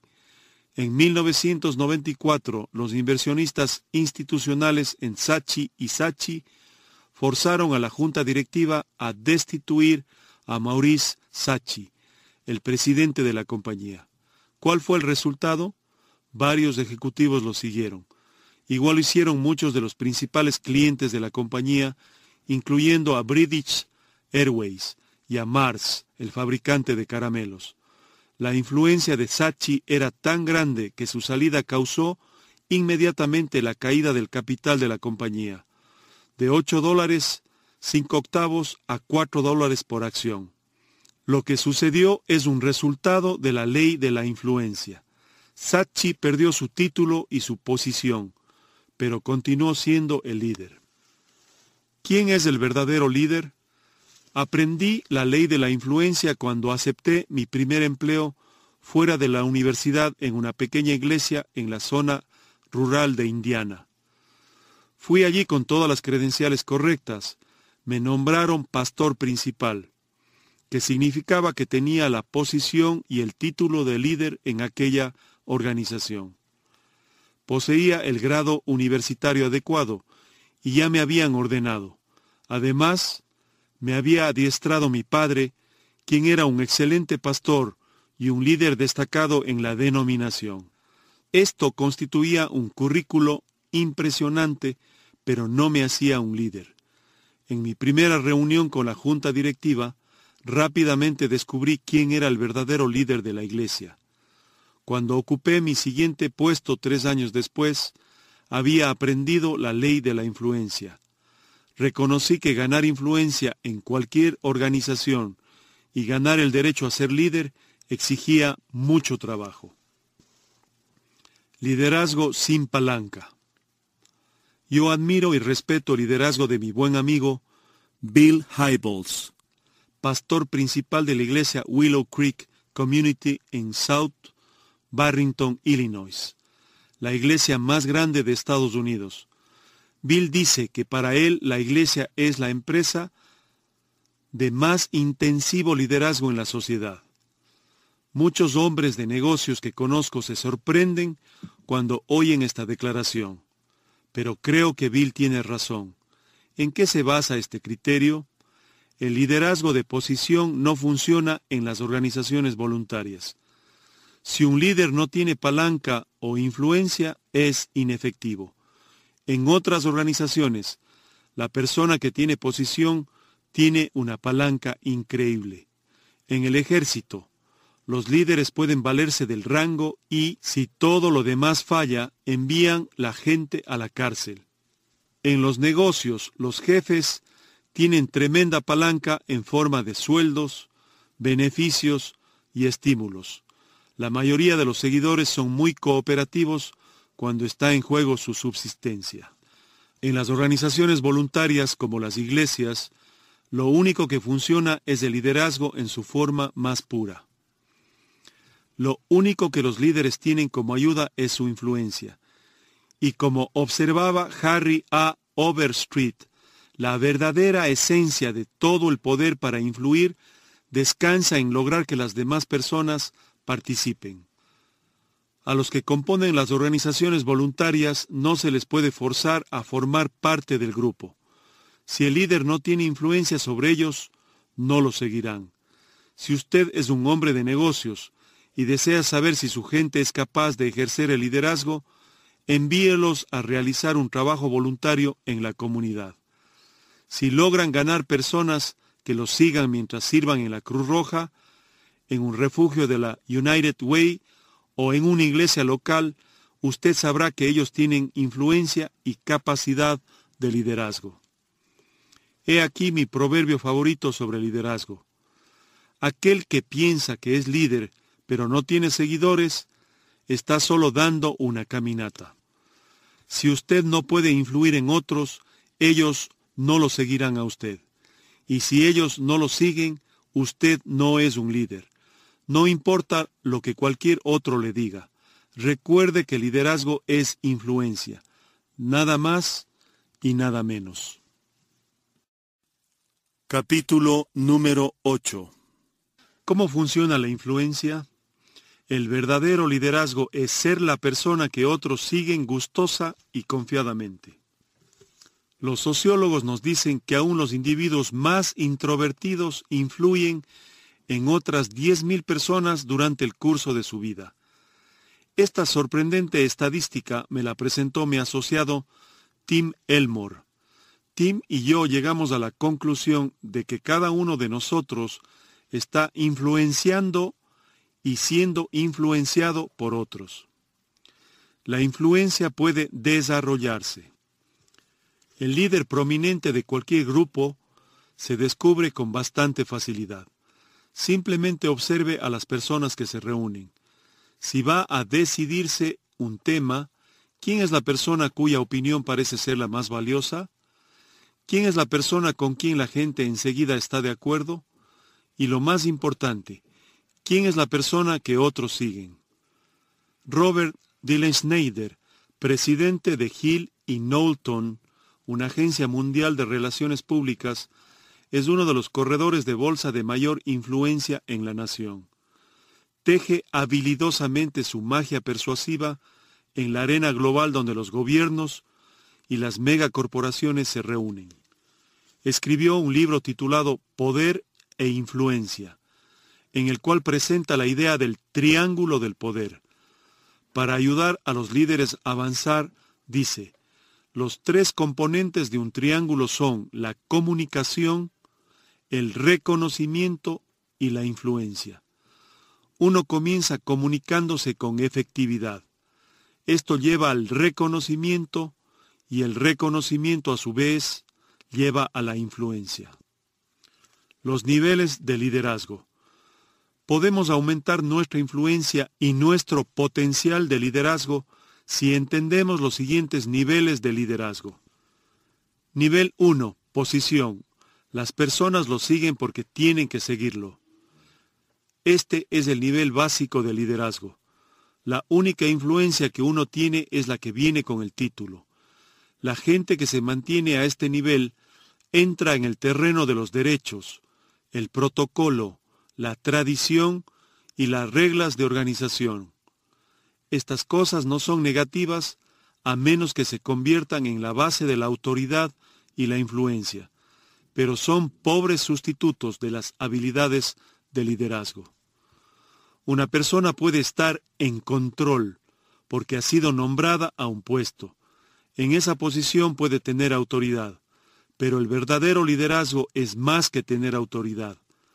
Es más que tener el adiestramiento técnico y seguir los procedimientos adecuados. Verdadero liderazgo es ser la persona que otros seguirán con agrado y confianza. Un verdadero líder sabe la diferencia entre ser un jefe y ser un líder. El jefe da órdenes a sus trabajadores. El líder los adiestra. El jefe depende de su autoridad. El líder de su buena voluntad. El jefe inspira miedo. El líder inspira entusiasmo. El jefe dice yo. El líder nosotros. El jefe se ocupa de la culpa de la falla. El líder se ocupa de la falla. Características de un líder de posición. La segundad se basa en el título, no en el talento se cuenta de un soldado de la Primera Guerra Mundial que gritó en un campo de batalla, ¡Apaga ese fósforo! solamente para advertir con disgusto que el ofensor era el general Black Jack Pershing. Cuando el soldado, quien temía un severo castigo, expresó tartamudeando su excusa, el general Pershing le dio una palmadita en el hombro y le dijo, Está bien, hijo, Alégrate que no soy un teniente segundo. El punto a destacar debe estar claro. Cuanto más alto es el nivel de verdadera capacidad e influencia de una persona, tanto más confiada y segura de sí misma se vuelve. Este nivel con frecuencia se gana por nombramiento. Todos los otros niveles se ganan por capacidad. Leo Duroker era el instructor de la primera base en un partido de exhibición que los gigantes jugaban en West Point. Un cadete escandaloso se mantenía gritándole a Leo y haciendo todo lo que podía por molestarlo. ¡Ey, Duroker! le gritó. ¿Cómo un tipejo como tú entró en las grandes ligas?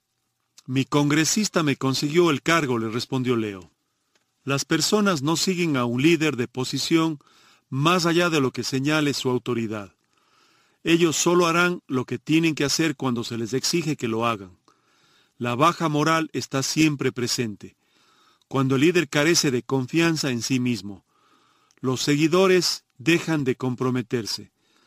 Son como el niño a quien Billy Graham le preguntó cómo llegar al correo más cercano.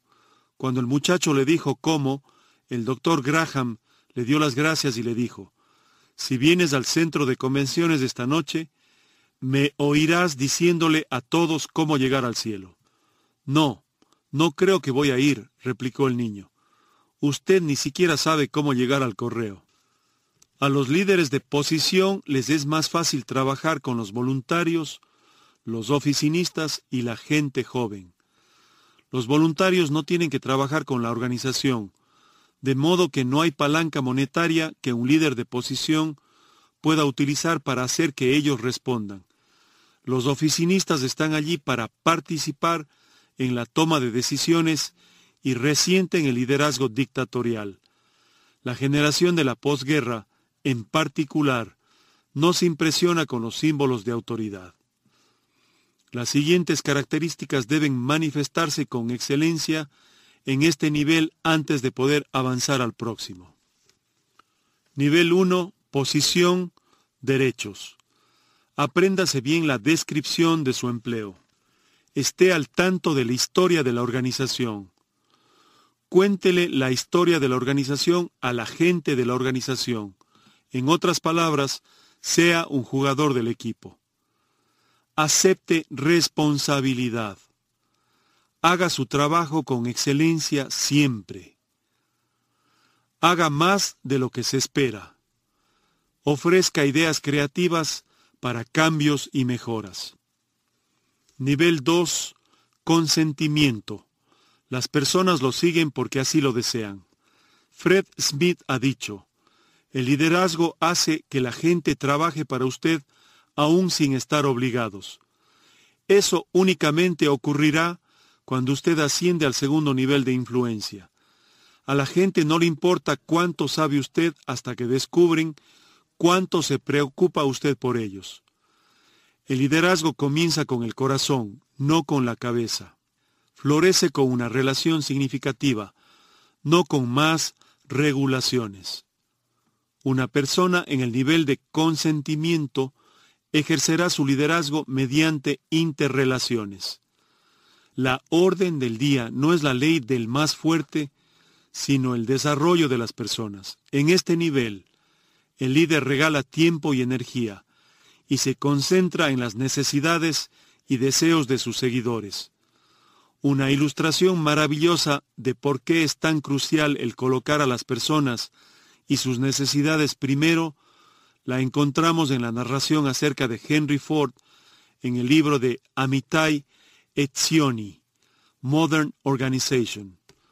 Ford fabricó un carro perfecto, el modelo T, que puso fin a la necesidad de tener otro carro. Tenía totalmente la mentalidad de productor.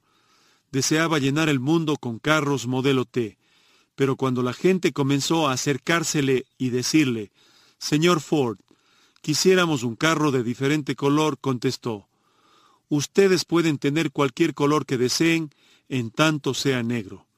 Y allí fue cuando comenzó el declive. Las personas que son incapaces de establecer relaciones sólidas y duraderas, pronto descubren que son incapaces de mantener un liderazgo largo y efectivo. Claro, uno puede amar a las personas sin ejercer liderazgo sobre ellas, pero no se puede ejercer liderazgo sobre ellas sin amarlas. Cuidado, no trate de pasar por alto un nivel. El nivel que más suele saltarse es el nivel 2, consentimiento. Por ejemplo, un marido va desde el nivel 1, posición, título que ganó el día de bodas, al nivel 3, producción. Llega a ser un gran proveedor para la familia, pero en el proceso descuida las relaciones esenciales que sostienen unida a la familia. Esta se desintegra y lo mismo ocurre con el negocio del marido.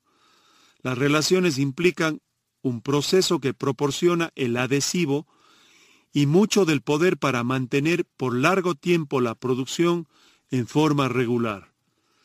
Las siguientes características deben ser de su dominio en este nivel antes de poder avanzar al próximo. Nivel 2. Consentimiento, relaciones. Posee un genuino amor por las personas. Hace que los que trabajan con él tengan más éxito.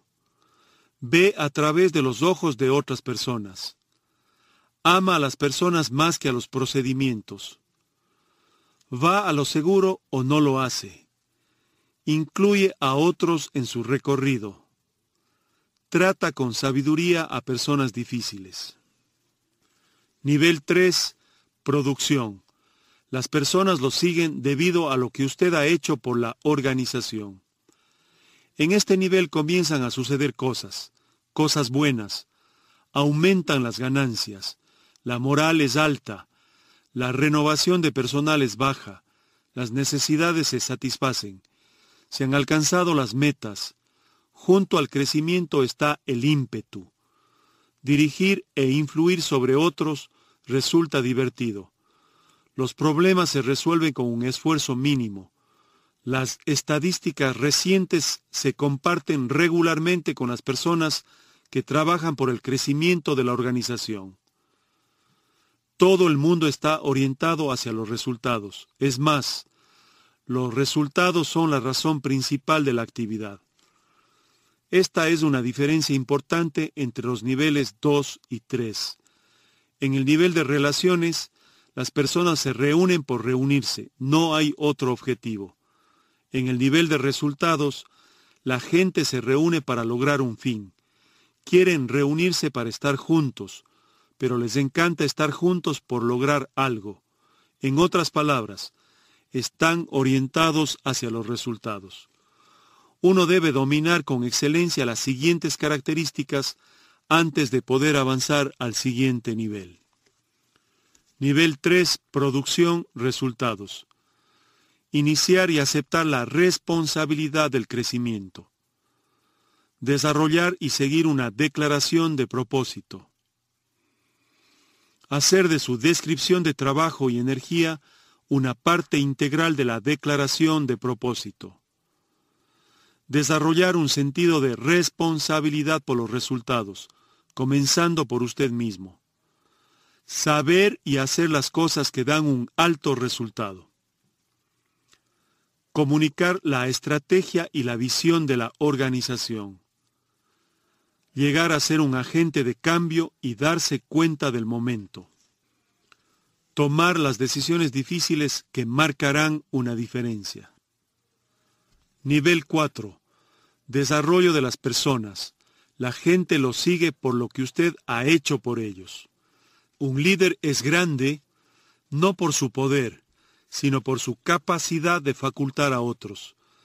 Tener éxito sin un sucesor es un error. La primera responsabilidad de un trabajador es realizar él mismo el trabajo. La responsabilidad de un líder es desarrollar a otros para que hagan el trabajo.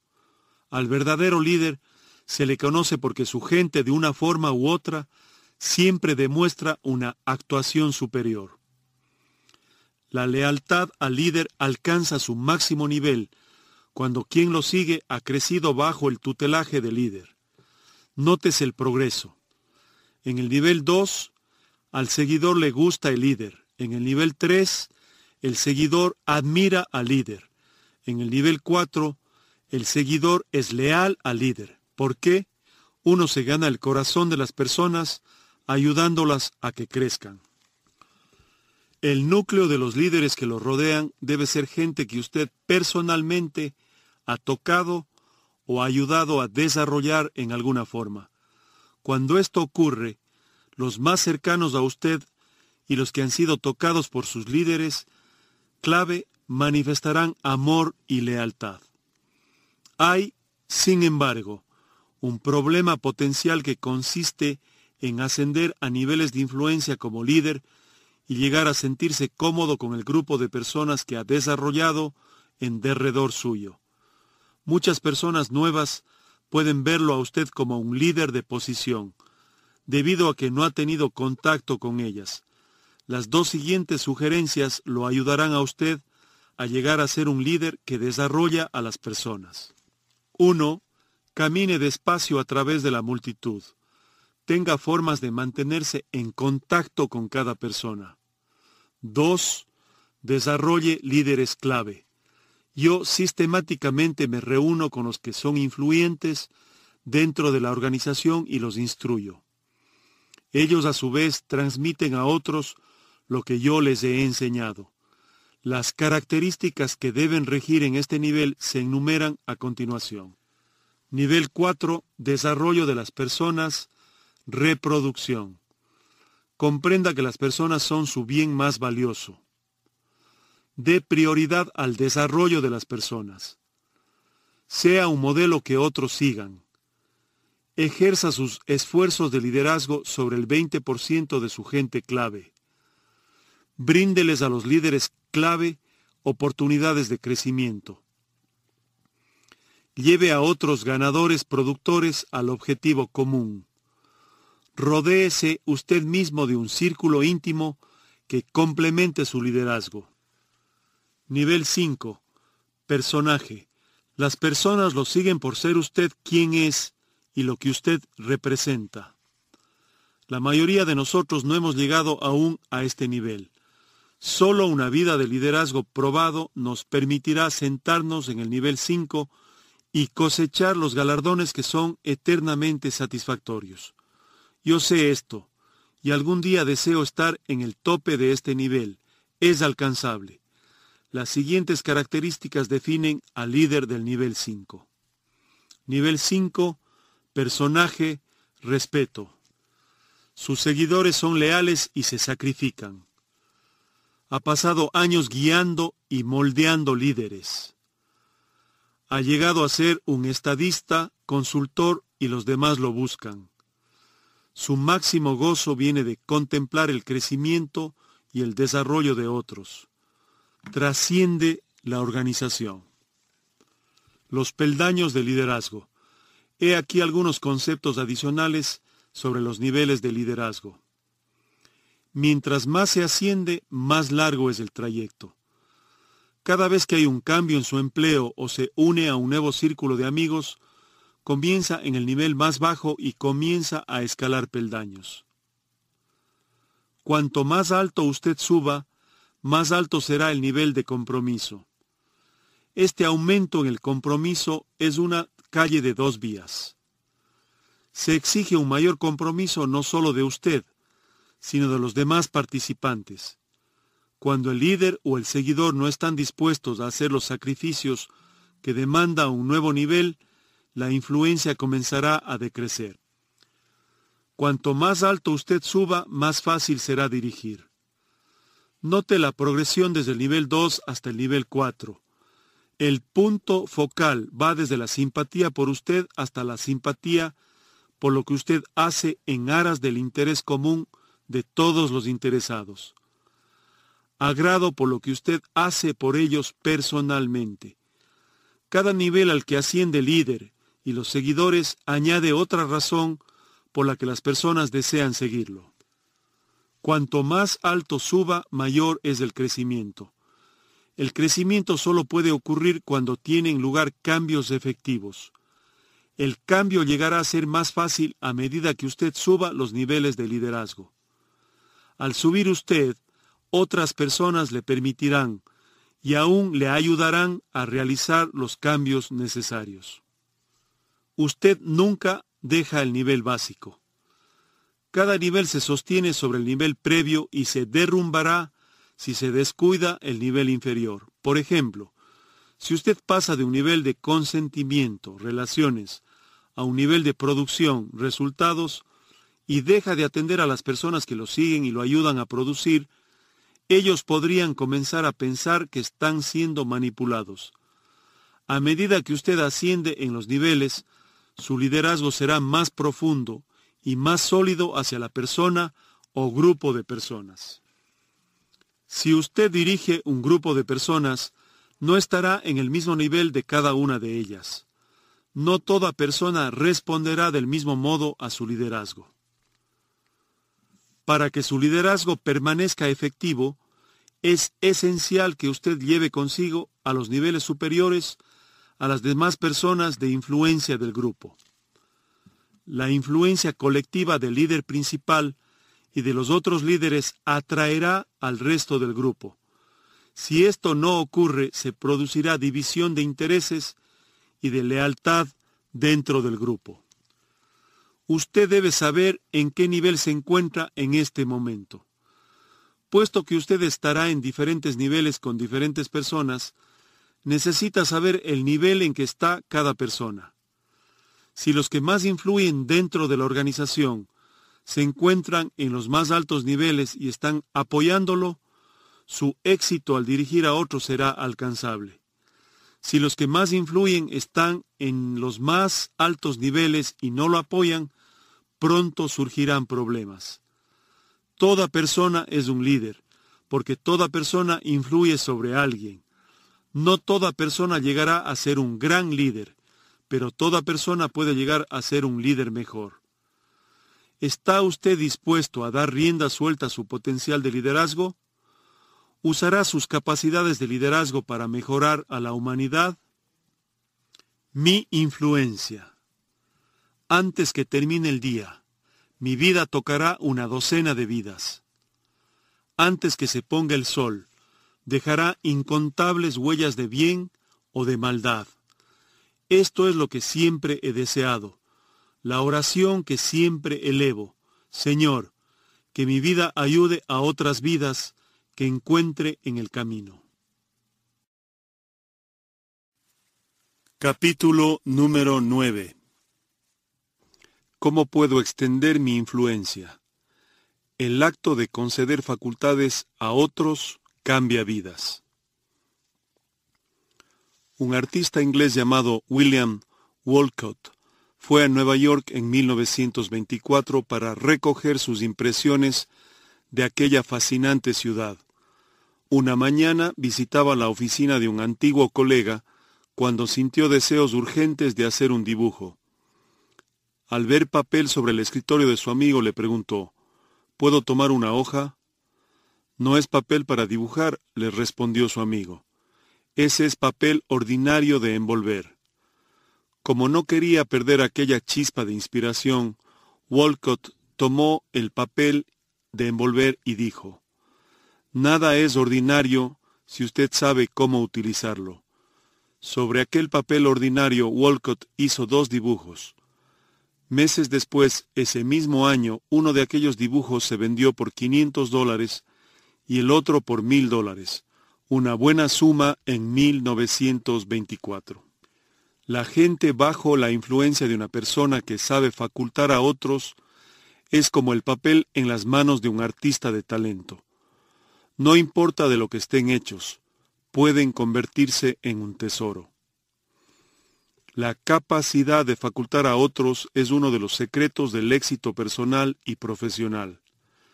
John Craig señalaba que no importa cuánto trabajo puede usted realizar, no importa cuán atractiva es su personalidad, no progresará mucho en los negocios si no puede trabajar por intermedio de otros. Y el empresario J. Paul Getty afirmó, por mucho conocimiento o experiencia que un ejecutivo posea, si no es capaz de lograr resultados por intermedio de otras personas, no sirve como ejecutivo.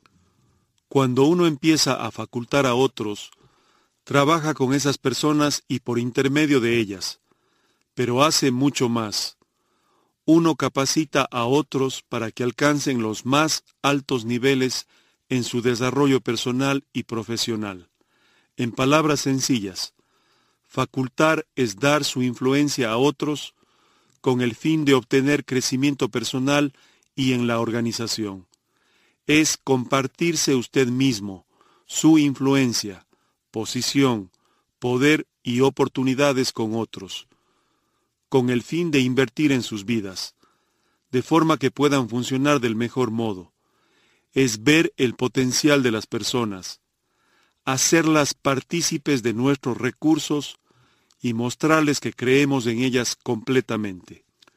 Usted quizás ya está facultando a algunas personas en su vida sin saberlo. Cuando uno le confía a su cónyuge alguna decisión importante y lo respalda con alegría, le está concediendo facultad. Cuando decide que su niña está lista para cruzar la calle por sí misma y le da permiso para hacerlo, le está concediendo facultad. Cuando delega una tarea importante a un empleado y le otorga la autoridad que necesita para realizarla, le está concediendo facultad.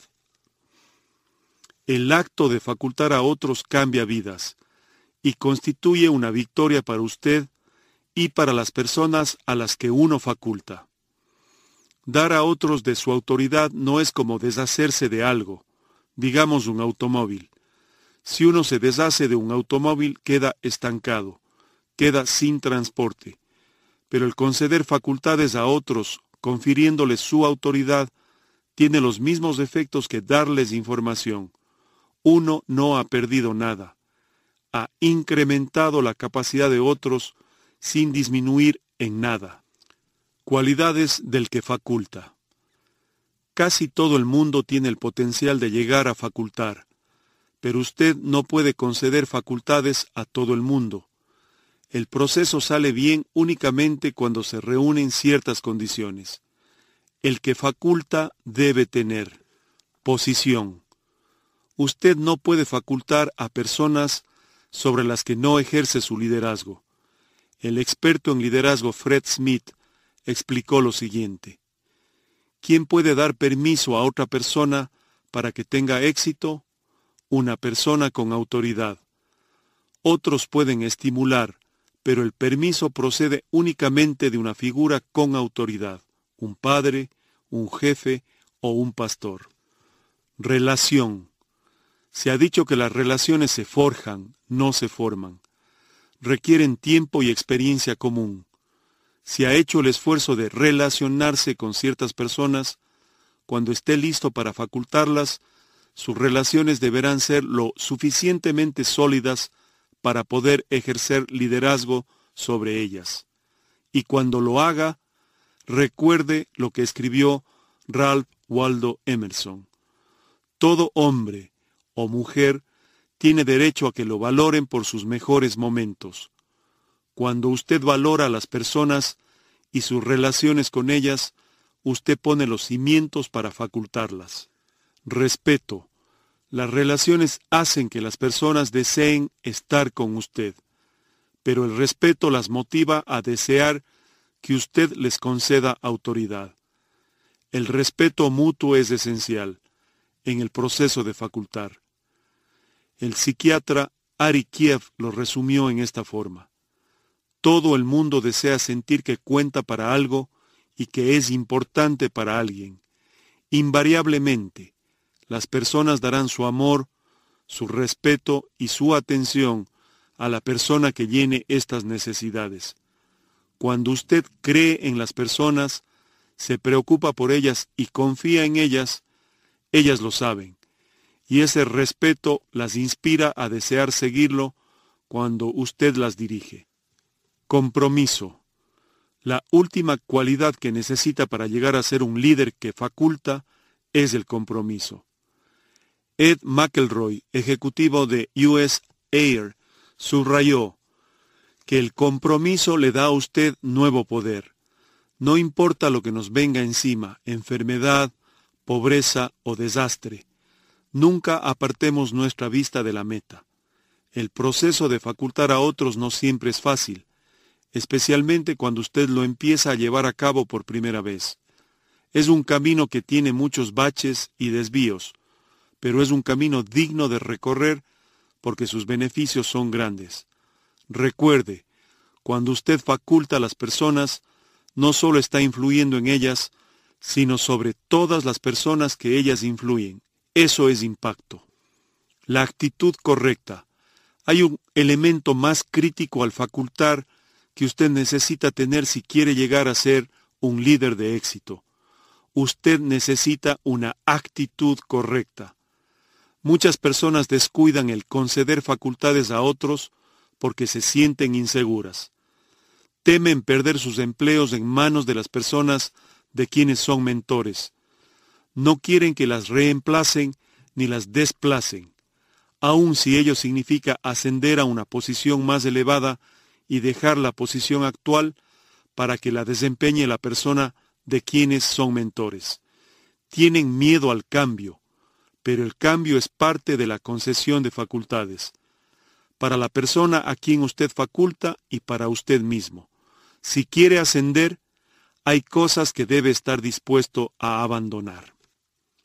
Si no está seguro de dónde se encuentra en términos de su actitud hacia los cambios involucrados en facultar a otros, responda a estas preguntas.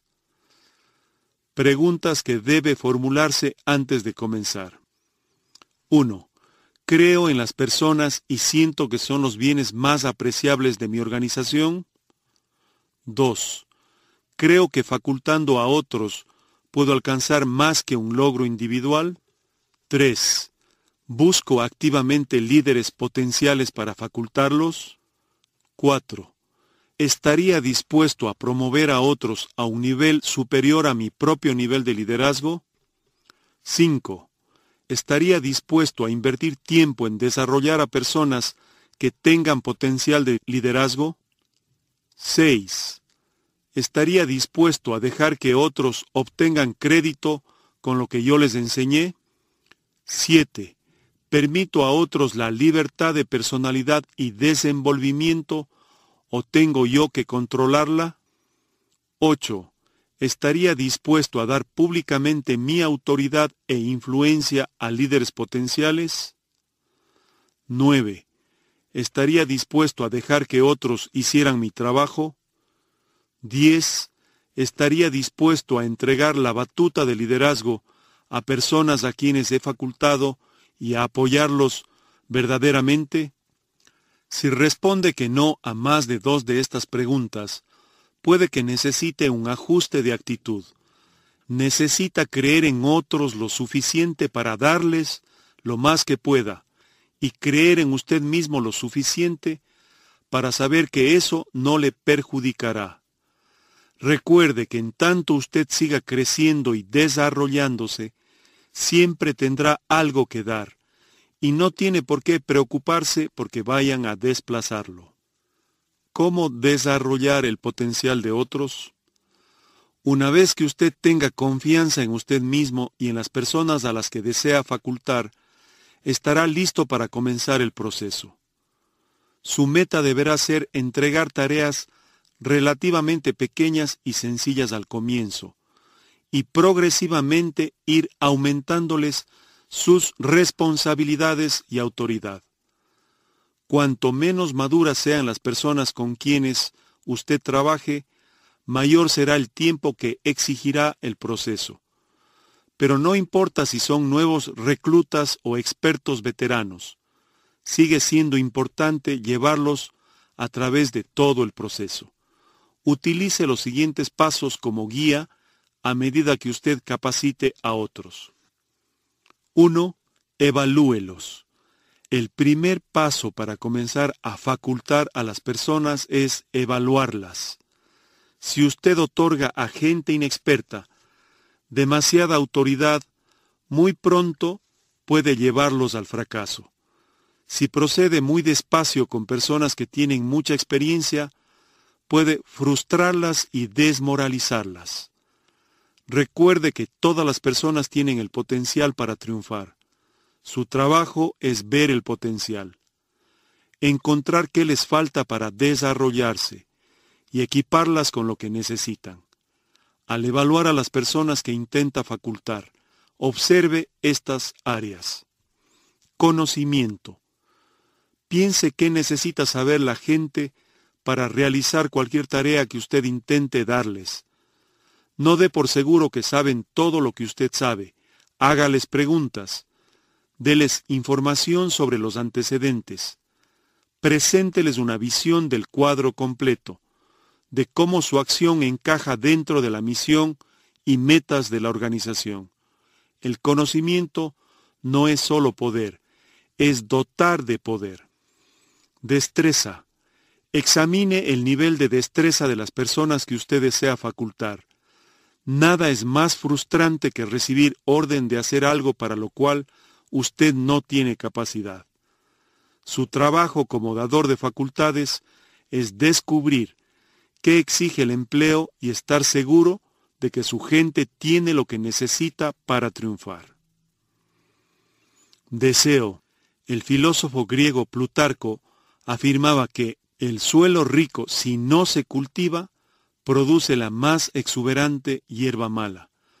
No hay suma de habilidad, conocimiento o potencial que pueda ayudar a las personas a tener éxito si no tienen el deseo de triunfar pero cuando el deseo está presente, el facultar es fácil.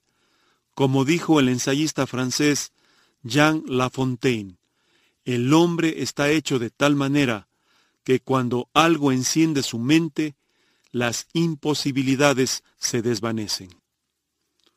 2. Sea un modelo para ellos.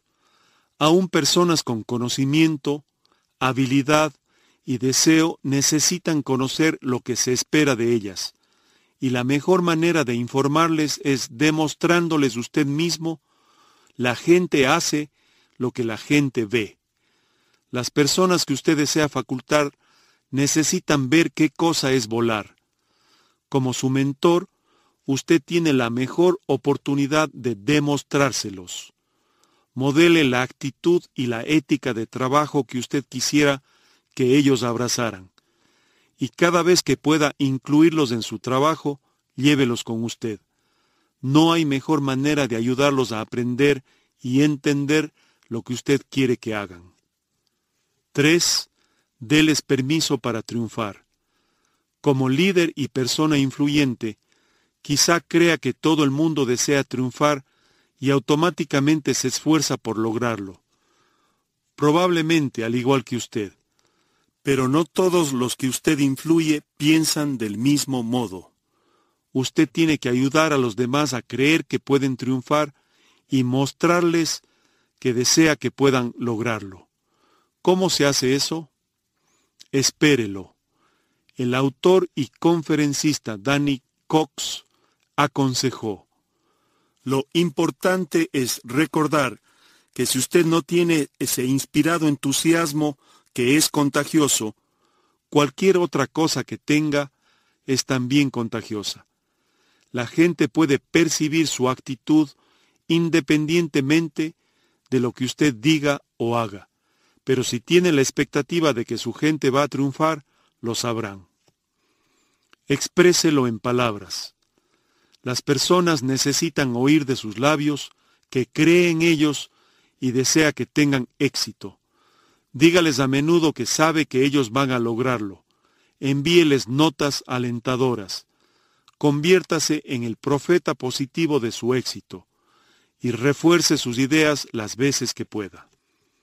Una vez que las personas reconozcan y entiendan que usted genuinamente desea ver que tengan éxito y que está comprometido a ayudarlos, comenzarán a creer que pueden realizar lo que se les encomendó. 4. Transfiérales autoridad. Muchas personas están dispuestas a dar responsabilidades a otros. Con mucho gusto les confían tareas, pero conceder facultades a otros es algo más que compartir su tarea. Es compartir su poder y su capacidad para realizar las cosas. Peter Drucker, experto en administración, afirmó que ningún ejecutivo ha sufrido jamás debido a que sus subordinados sean fuertes y efectivos. Las personas se hacen fuertes y efectivas solo cuando se les brinda la oportunidad de tomar decisiones, iniciar acciones, resolver problemas y enfrentar desafíos. En conclusión, el liderazgo que faculta es la única ventaja real que una organización tiene sobre otra en nuestra competitiva sociedad. 5. Muestre su confianza en ellos públicamente. Cuando usted transfiere autoridad por primera vez a las personas que faculta, necesita decirles que cree en ellos y necesita hacerlo públicamente. El reconocimiento público les permite saber que usted cree que tendrán éxito pero también permite a otras personas con quienes ellos trabajan saber que cuentan con su apoyo y que su autoridad los respalda. Esta es una forma tangible de compartir y extender su influencia. A medida que levanta líderes, muéstreles a ellos y a sus seguidores que cuentan con su confianza y autoridad, y encontrará que rápidamente llegarán a estar capacitados para el triunfo. 6. Proporcióneles apoyo. Si bien necesita elogiar públicamente a su gente, no puede pasar mucho tiempo sin darles una información sincera y positiva. Reúnase con ellos en privado para educarlos a través de sus errores, descuidos y juicios equivocados. Al principio, algunas personas pueden pasar momentos difíciles. Durante ese periodo inicial sea compasivo. Trate de darles lo que necesitan, no lo que merecen. Y aplauda cualquier progreso que hagan. La gente hace aquello por lo que recibe elogios. 7. Déjelos que sigan por su propia cuenta.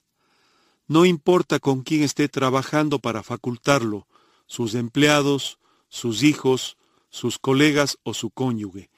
Su meta final debe ser soltarlos para que tomen buenas decisiones y tengan éxito por sí mismos. Y eso significa darles la mayor libertad posible tan pronto estén listos para recibirla. El presidente Abraham Lincoln era un maestro facultando a sus líderes. Por ejemplo, cuando designó al general Ulysses S. Grant como comandante de los ejércitos de la Unión en 1864, le envió este mensaje. No pido ni deseo saber nada de sus planes. Asuma la responsabilidad y actúe, y llámeme si me necesita. Esa es la actitud que usted necesita como otorgador de facultades. Otorgue autoridad y responsabilidad, y ofrezca ayuda cuando sea necesaria. La persona que ha sido más otorgadora de facultades en mi vida es mi padre, Melvin Maxwell. Siempre me estimuló a ser la mejor persona posible y me dio su permiso y su poder siempre que pudo. Años después, cuando hablamos de esto, mi padre me expuso su filosofía. Nunca conscientemente te fijé límites, siempre que yo supiera que lo que estabas haciendo era moralmente correcto. Esa sí es una actitud que faculta. Los resultados de la concesión de facultades. Si usted encabeza cualquier clase de organización, un negocio, un club, una iglesia o una familia, aprender a facultar es una de las cosas más importantes que hará como líder. La concesión de facultades tiene una recompensa increíblemente alta. No solo ayuda a los individuos que usted mejora haciéndolos más eficientes, enérgicos y productivos, sino que tiene la capacidad de mejorar su vida, darle mayor libertad a usted y promover el crecimiento y la salud de su organización a medida que faculta a otro, encontrará que la mayoría de los aspectos de su vida mejorarán. Otorgar autoridad a otros puede liberarlo a usted personalmente y permitirle disponer de más tiempo para las cosas importantes de su vida. Aumentar la efectividad de su organización, incrementar su influencia sobre otros y lo mejor de todo, lograr un impacto increíblemente positivo en la vida de las personas a las que usted faculta. Capítulo número 10 ¿Cómo puedo hacer que dure mi liderazgo? El valor duradero de un líder se mide por su sucesión. En 1997, murió uno de los mejores líderes empresariales del mundo. Se llamaba Roberto Goizueta y era el presidente y jefe ejecutivo de la Coca-Cola Company. En un discurso que pronunció en el Club de Ejecutivos de Chicago, unos pocos meses antes de morir, Goizueta hizo esta declaración. Hace mil millones de horas que la vida humana apareció sobre la tierra hace mil millones de minutos que surgió el cristianismo. Hace mil millones de segundos que los Beatles se presentaron en The Ed Sullivan Show. Mil millones de Coca-Colas atrás era ayer por la mañana. Y la pregunta que nos estamos haciendo ahora es, ¿qué debemos hacer para fabricar mil millones de Coca-Colas esta mañana? Hacer de la Coca-Cola la mejor compañía en el mundo fue la meta de toda la vida de Goizueta, algo que estaba diligentemente persiguiendo cuando de súbito, inesperadamente murió. Las compañías que pierden un presidente con frecuencia caen en la confusión, especialmente si esa desaparición es inesperada, como fue la de Goizueta. Poco antes de su muerte, Goizueta dijo en una entrevista con el Atlanta Journal Constitution que su retiro no aparecía en la pantalla de mi radar. En tanto goce de la diversión que estoy gozando, en tanto tenga la energía necesaria, en tanto no impida que la gente tenga su día al sol, y en tanto la junta directiva quiera que permanezca aquí, permaneceré aquí. Solo meses después de la entrevista, se le diagnosticó cáncer. Seis semanas después falleció. Sobre la muerte de Sueta, el expresidente Jimmy Carter observó, Quizá ningún otro líder de corporación de los tiempos modernos ha ejemplificado más bellamente el sueño americano. Él creía que en Estados Unidos todas las cosas son posibles. Vivió ese sueño y debido a sus extraordinarias capacidades de líder, ayudó a miles de otras personas a realizar también sus sueños. El legado de Goizueta. El legado que dejó Goizueta a la compañía es increíble. Cuando se encargó de la Coca-Cola en 1981, El valor de la compañía era de cuatro mil millones. Bajo el liderazgo de Goizueta se elevó a 150 mil millones. Ese es un aumento en valor de más de 3.500%. Coca-Cola llegó a ser la segunda corporación más valiosa en Estados Unidos, por encima de los fabricantes de automóviles, de las compañías petroleras, de Microsoft, de Walmart y el resto. La única compañía más valiosa fue la General Electric. Muchos de los accionistas de Coke se hicieron multimillonarios. La Universidad Emory de Atlanta, cuya cartera contiene un gran bloque de acciones de Coca-Cola, tiene ahora una dotación comparable a la de Harvard. Pero el alto valor de las acciones no fue lo más significativo que Goizueta dio a la compañía Coca-Cola. Más bien fue el modo en que vivió la ley del legado. Cuando su muerte se anunció, no hubo pánico entre los accionistas de la Coca-Cola. El analista Emanuel Goldman de Payne Weber dijo que Goizueta preparó la compañía para su ausencia como ningún ejecutivo que yo haya visto. ¿Cómo lo hizo? Primero, fortaleciendo la compañía tanto como pudo. Segundo, preparando un sucesor para la posición principal llamado Douglas Ivester. Mickey H. Gramin, articulista del Atlanta Constitution, reportó que, a diferencia de algunas compañías que encaran una crisis cuando el más alto ejecutivo se ausenta o muere, se espera que Coca-Cola retenga su estatus como una de las más admiradas corporaciones del mundo. Goizueta había preparado a Ivester para que siguiera sus pasos desde que el nativo de Georgia fue nombrado en 1994 en el puesto número 2 de la compañía.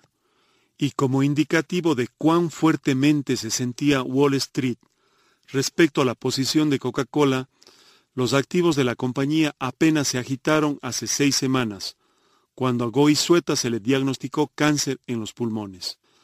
Doug Ivester, contador por adiestramiento, comenzó su carrera con Coca-Cola en 1979 como controlador adjunto. Cuatro años más tarde lo nombraron jefe financiero principal. Se hizo notar por su excepcional creatividad financiera y fue una importante fuerza en la capacidad de Goizueta para revolucionar el enfoque de la compañía respecto a la inversión y el manejo de las deudas. Para 1989, Goizueta debe haber decidido que Ivester tenía un potencial sin explotar, porque lo trasladó de su estricta función financiera y lo envió a Europa a ganar experiencia administrativa e internacional. Un año después, Goizueta lo trajo de regreso y lo nombró presidente de Coca-Cola USA, donde supervisó gastos y mercadeo. De allí continuó preparando a Ivester y en 1994 no cabía duda que Ivester seguiría a Goizueta en la posición principal. Goizueta lo hizo presidente y jefe principal de operaciones. Lo que Roberto Goizueta hizo fue completamente insólito. Pocos jefes ejecutivos de compañías capacitan hoy líderes fuertes y los preparan para asumir el mando de la organización. John S. Wood, consultor en Egon Sender International Inc., ha señalado que las compañías en años recientes no han estado invirtiendo lo debido en educar a las personas. Si las organizaciones no son capaces de desarrollarlas, la gente tiene que tratar de lograrlo. ¿Y por qué fue Roberto Goizueta diferente? Conocía el efecto positivo de la tutoría directa. Roberto Goizueta nació en Cuba y estudió en Yale, donde obtuvo un diploma en ingeniería química. Cuando regresó a La Habana en 1954, respondió a un anuncio en un periódico que solicitaba un químico bilingüe. La compañía anunciadora resultó ser Coca-Cola. Ya en 1966 había llegado a ser vicepresidente de investigación técnica y desarrollo en la sede de la compañía en Atlanta. Fue el hombre más joven que ocupó tal posición en la compañía. Pero en los comienzos del decenio de 1970, algo aún más importante ocurrió. Robert W. Woodruff, el patriarca de la Coca-Cola, tomó a Goizueta bajo su tutela y comenzó a capacitarlo. En 1975, Goizueta llegó a ser vicepresidente ejecutivo de la división técnica de la compañía y asumió otras responsabilidades corporativas, tales como la supervisión de asuntos legales. En 1980, con el visto bueno de Woodruff, Goizueta llegó a presidente y jefe principal de operaciones. Un año más tarde era el presidente jefe ejecutivo. La razón por la que Goizueta seleccionó, capacitó y preparó con tanta confianza a un sucesor en los años 90 es que estaba construyendo sobre el legado que había recibido en la década de 1970. Líderes que dejan un legado de sucesión. Los líderes que dejan un legado de sucesión para su organización hacen lo siguiente. Dirigen la organización con amplia perspectiva. Cualquiera puede hacer que una organización luzca bien por un momento, lanzando un nuevo programa o producto llamativo, atrayendo multitudes a un gran evento o recortando el presupuesto para potenciar los saldos. Pero los líderes que dejan un legado tienen un enfoque diferente. Estos ejercen su liderazgo teniendo en mente el mañana tanto como el hoy. Eso es lo que hizo Goizueta. Planeó mantenerse como líder en tanto fuera efectivo. Sin embargo, de todas maneras preparó a su sucesor. Siempre estuvo atento a los mejores intereses de la organización y sus accionistas. Crean una cultura de liderazgo. Las compañías más estables tienen líderes fuertes en cada nivel de la organización. La única manera de desarrollar un liderazgo de tal amplitud es hacer de los líderes en desarrollo una parte de su cultura. Este es un punto fuerte del legado de Coca-Cola. ¿Cuántas otras compañías de éxito conoce usted que hayan tenido una sucesión de líderes que provengan de las filas de la propia organización? pagan el precio hoy para asegurar el éxito mañana. No hay éxito sin sacrificio. Cada organización es única y eso decide cuál será el precio. Pero todo líder que quiera ayudar a su organización debe estar dispuesto a pagar ese precio para asegurar un éxito duradero. Valoran el liderazgo en equipo por sobre el liderazgo individual. Por bueno que sea el líder, no puede hacerlo todo. Así como en el deporte el entrenador necesita un equipo de buenos jugadores para ganar, una organización necesita un equipo de buenos líderes para tener éxito. Cuanto mayor sea la organización, más fuerte, más grande y más profundo tiene que ser el equipo de líderes. Salen de la organización con integridad. En el caso de Coca-Cola, el líder no tuvo la oportunidad de salir porque murió de forma inesperada. Pero si hubiera vivido, creo que Goizueta habría hecho precisamente eso.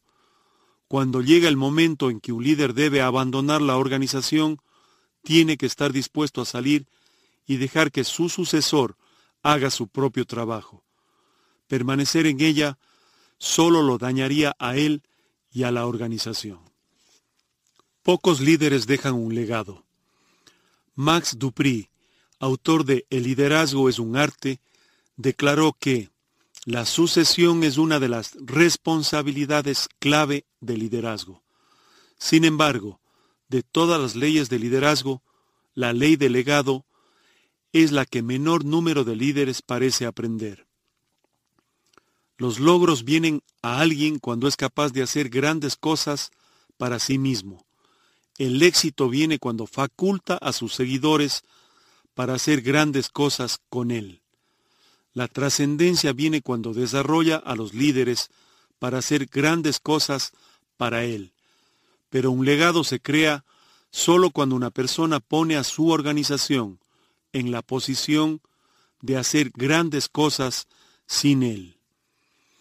Yo aprendí la importancia de la ley del legado de manera difícil. Debido a que la iglesia creció tanto mientras yo desempeñaba mi primera posición de liderazgo en Hillham, Indiana, pensé que yo era un éxito. Cuando comencé allí, solo tres personas asistían. Durante tres años levanté aquella iglesia, alcancé a la comunidad y ejercí influencia sobre la vida de muchas personas. Cuando me fui, el promedio de asistencia era de cerca de 300 y en nuestros registros había más de 300 personas. Había programas que se estaban desarrollando y todo me parecía color de rosa.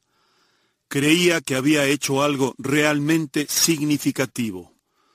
Dieciocho meses después que me trasladé a mi segunda iglesia, almorcé con un amigo a quien no había visto por algún tiempo, y él acababa de pasar cierto tiempo en Hillham. Le pregunté cómo andaban las cosas por allá y me sorprendí al oír su respuesta. No muy bien, me contestó. ¿En serio? le dije. ¿Por qué? Las cosas marchaban bien cuando yo salí. ¿Cuál es el problema? Bueno, me dijo, es una especie de caída. Algunos de los programas que comenzaste terminaron. La iglesia está funcionando con unas 100 personas. Puede que se reduzca aún más antes de que desaparezca. Aquello me molestó mucho. Un líder aborrece ver que algo en lo que ha invertido sudor, sangre y lágrimas comience a derrumbarse. Al principio culpé al líder que me sucedió, pero luego caí en la cuenta. Si yo hubiera hecho realmente un buen trabajo allí, no hubiera importado qué clase de líder me reemplazase, fuera bueno o malo, la culpa era mía no había conseguido que la organización tuviera éxito después que yo la dejé. Esa fue la primera vez que comprendí el significado de la ley de legado. Cambio de paradigma. Después de aquello, comencé a mirar el liderazgo en una forma totalmente nueva. Todo líder a la larga deja su organización de una manera u otra. Puede cambiar de empleo, lo pueden ascender o puede retirarse. Y aun si una persona no quiere retirarse, va a morir algún día. Eso me hizo comprender que parte de mi trabajo como líder era comenzar a preparar a mi gente y organización para lo que inevitablemente vendría. Eso me impulsó a cambiar mi enfoque. Dejé de dirigir seguidores y pasé a desarrollar líderes. Mi valor duradero como el de cualquier líder, será medido por mi capacidad de dar a la organización una sucesión tranquila y sin inconvenientes. Mi mejor narración de sucesión se refiere a mi salida de Skyline Church. Cuando llegué allí en 1981, establecí como uno de mis primeros objetivos la identificación y desarrollo de líderes, porque sabía que nuestro éxito dependía de eso. Durante los 14 años que estuve allí, mi personal y yo desarrollamos literalmente a cientos de valiosos líderes, tanto voluntarios como miembros del personal. Una de mis mayores alegrías en la vida es saber que Skyline está más fuerte ahora que cuando la dejé en 1995. Jim Garlow, quien me sucedió como pastor principal, está realizando allí un maravilloso trabajo. En el otoño de 1997, Jim me pidió que volviera a Skyline y hablara en un banquete destinado a recaudar fondos para la nueva fase del proyecto de construcción, y me encantó satisfacer su solicitud. Cerca de 4.100 personas asistieron al evento en el Centro de Convenciones de San Diego, frente a la hermosa bahía de la ciudad. Mi esposa Margaret y yo disfrutamos mucho la oportunidad de ver y conversar con tantos de nuestros antiguos amigos. Y por supuesto me sentí privilegiado de ser el conferencista de la noche. Fue una verdadera celebración y todo un éxito. Los presentes prometieron más de 7.8 millones para la construcción de la nueva instalación de la iglesia. Tan pronto terminé de hablar, Margaret y yo nos fuimos sigilosamente del salón. Queríamos que la noche fuera para Jim, ya que él era ahora el líder de Skyline. Por esa razón sabíamos que era mejor salir de la sala antes que terminar el programa. Al bajar las escaleras, la tomé de la mano y le di un apretón. Fue maravilloso saber que lo que comenzamos tantos años atrás estaba aún funcionando. Es como dice mi amigo Chris Musgrove, el éxito no se mide por lo que tienes por delante, sino por lo que estás dejando atrás.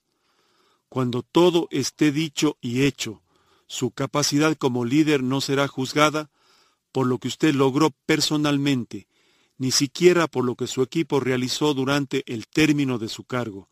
Lo juzgarán por el modo en que su gente y su organización actuaron después de su partida. Lo medirán de acuerdo con la ley del legado. Su valor permanente será medido por sus sucesores. Ha estado escuchando la producción de audio de Liderazgo 101. Texto y producción Copyright 2016 por HarperCollins Español.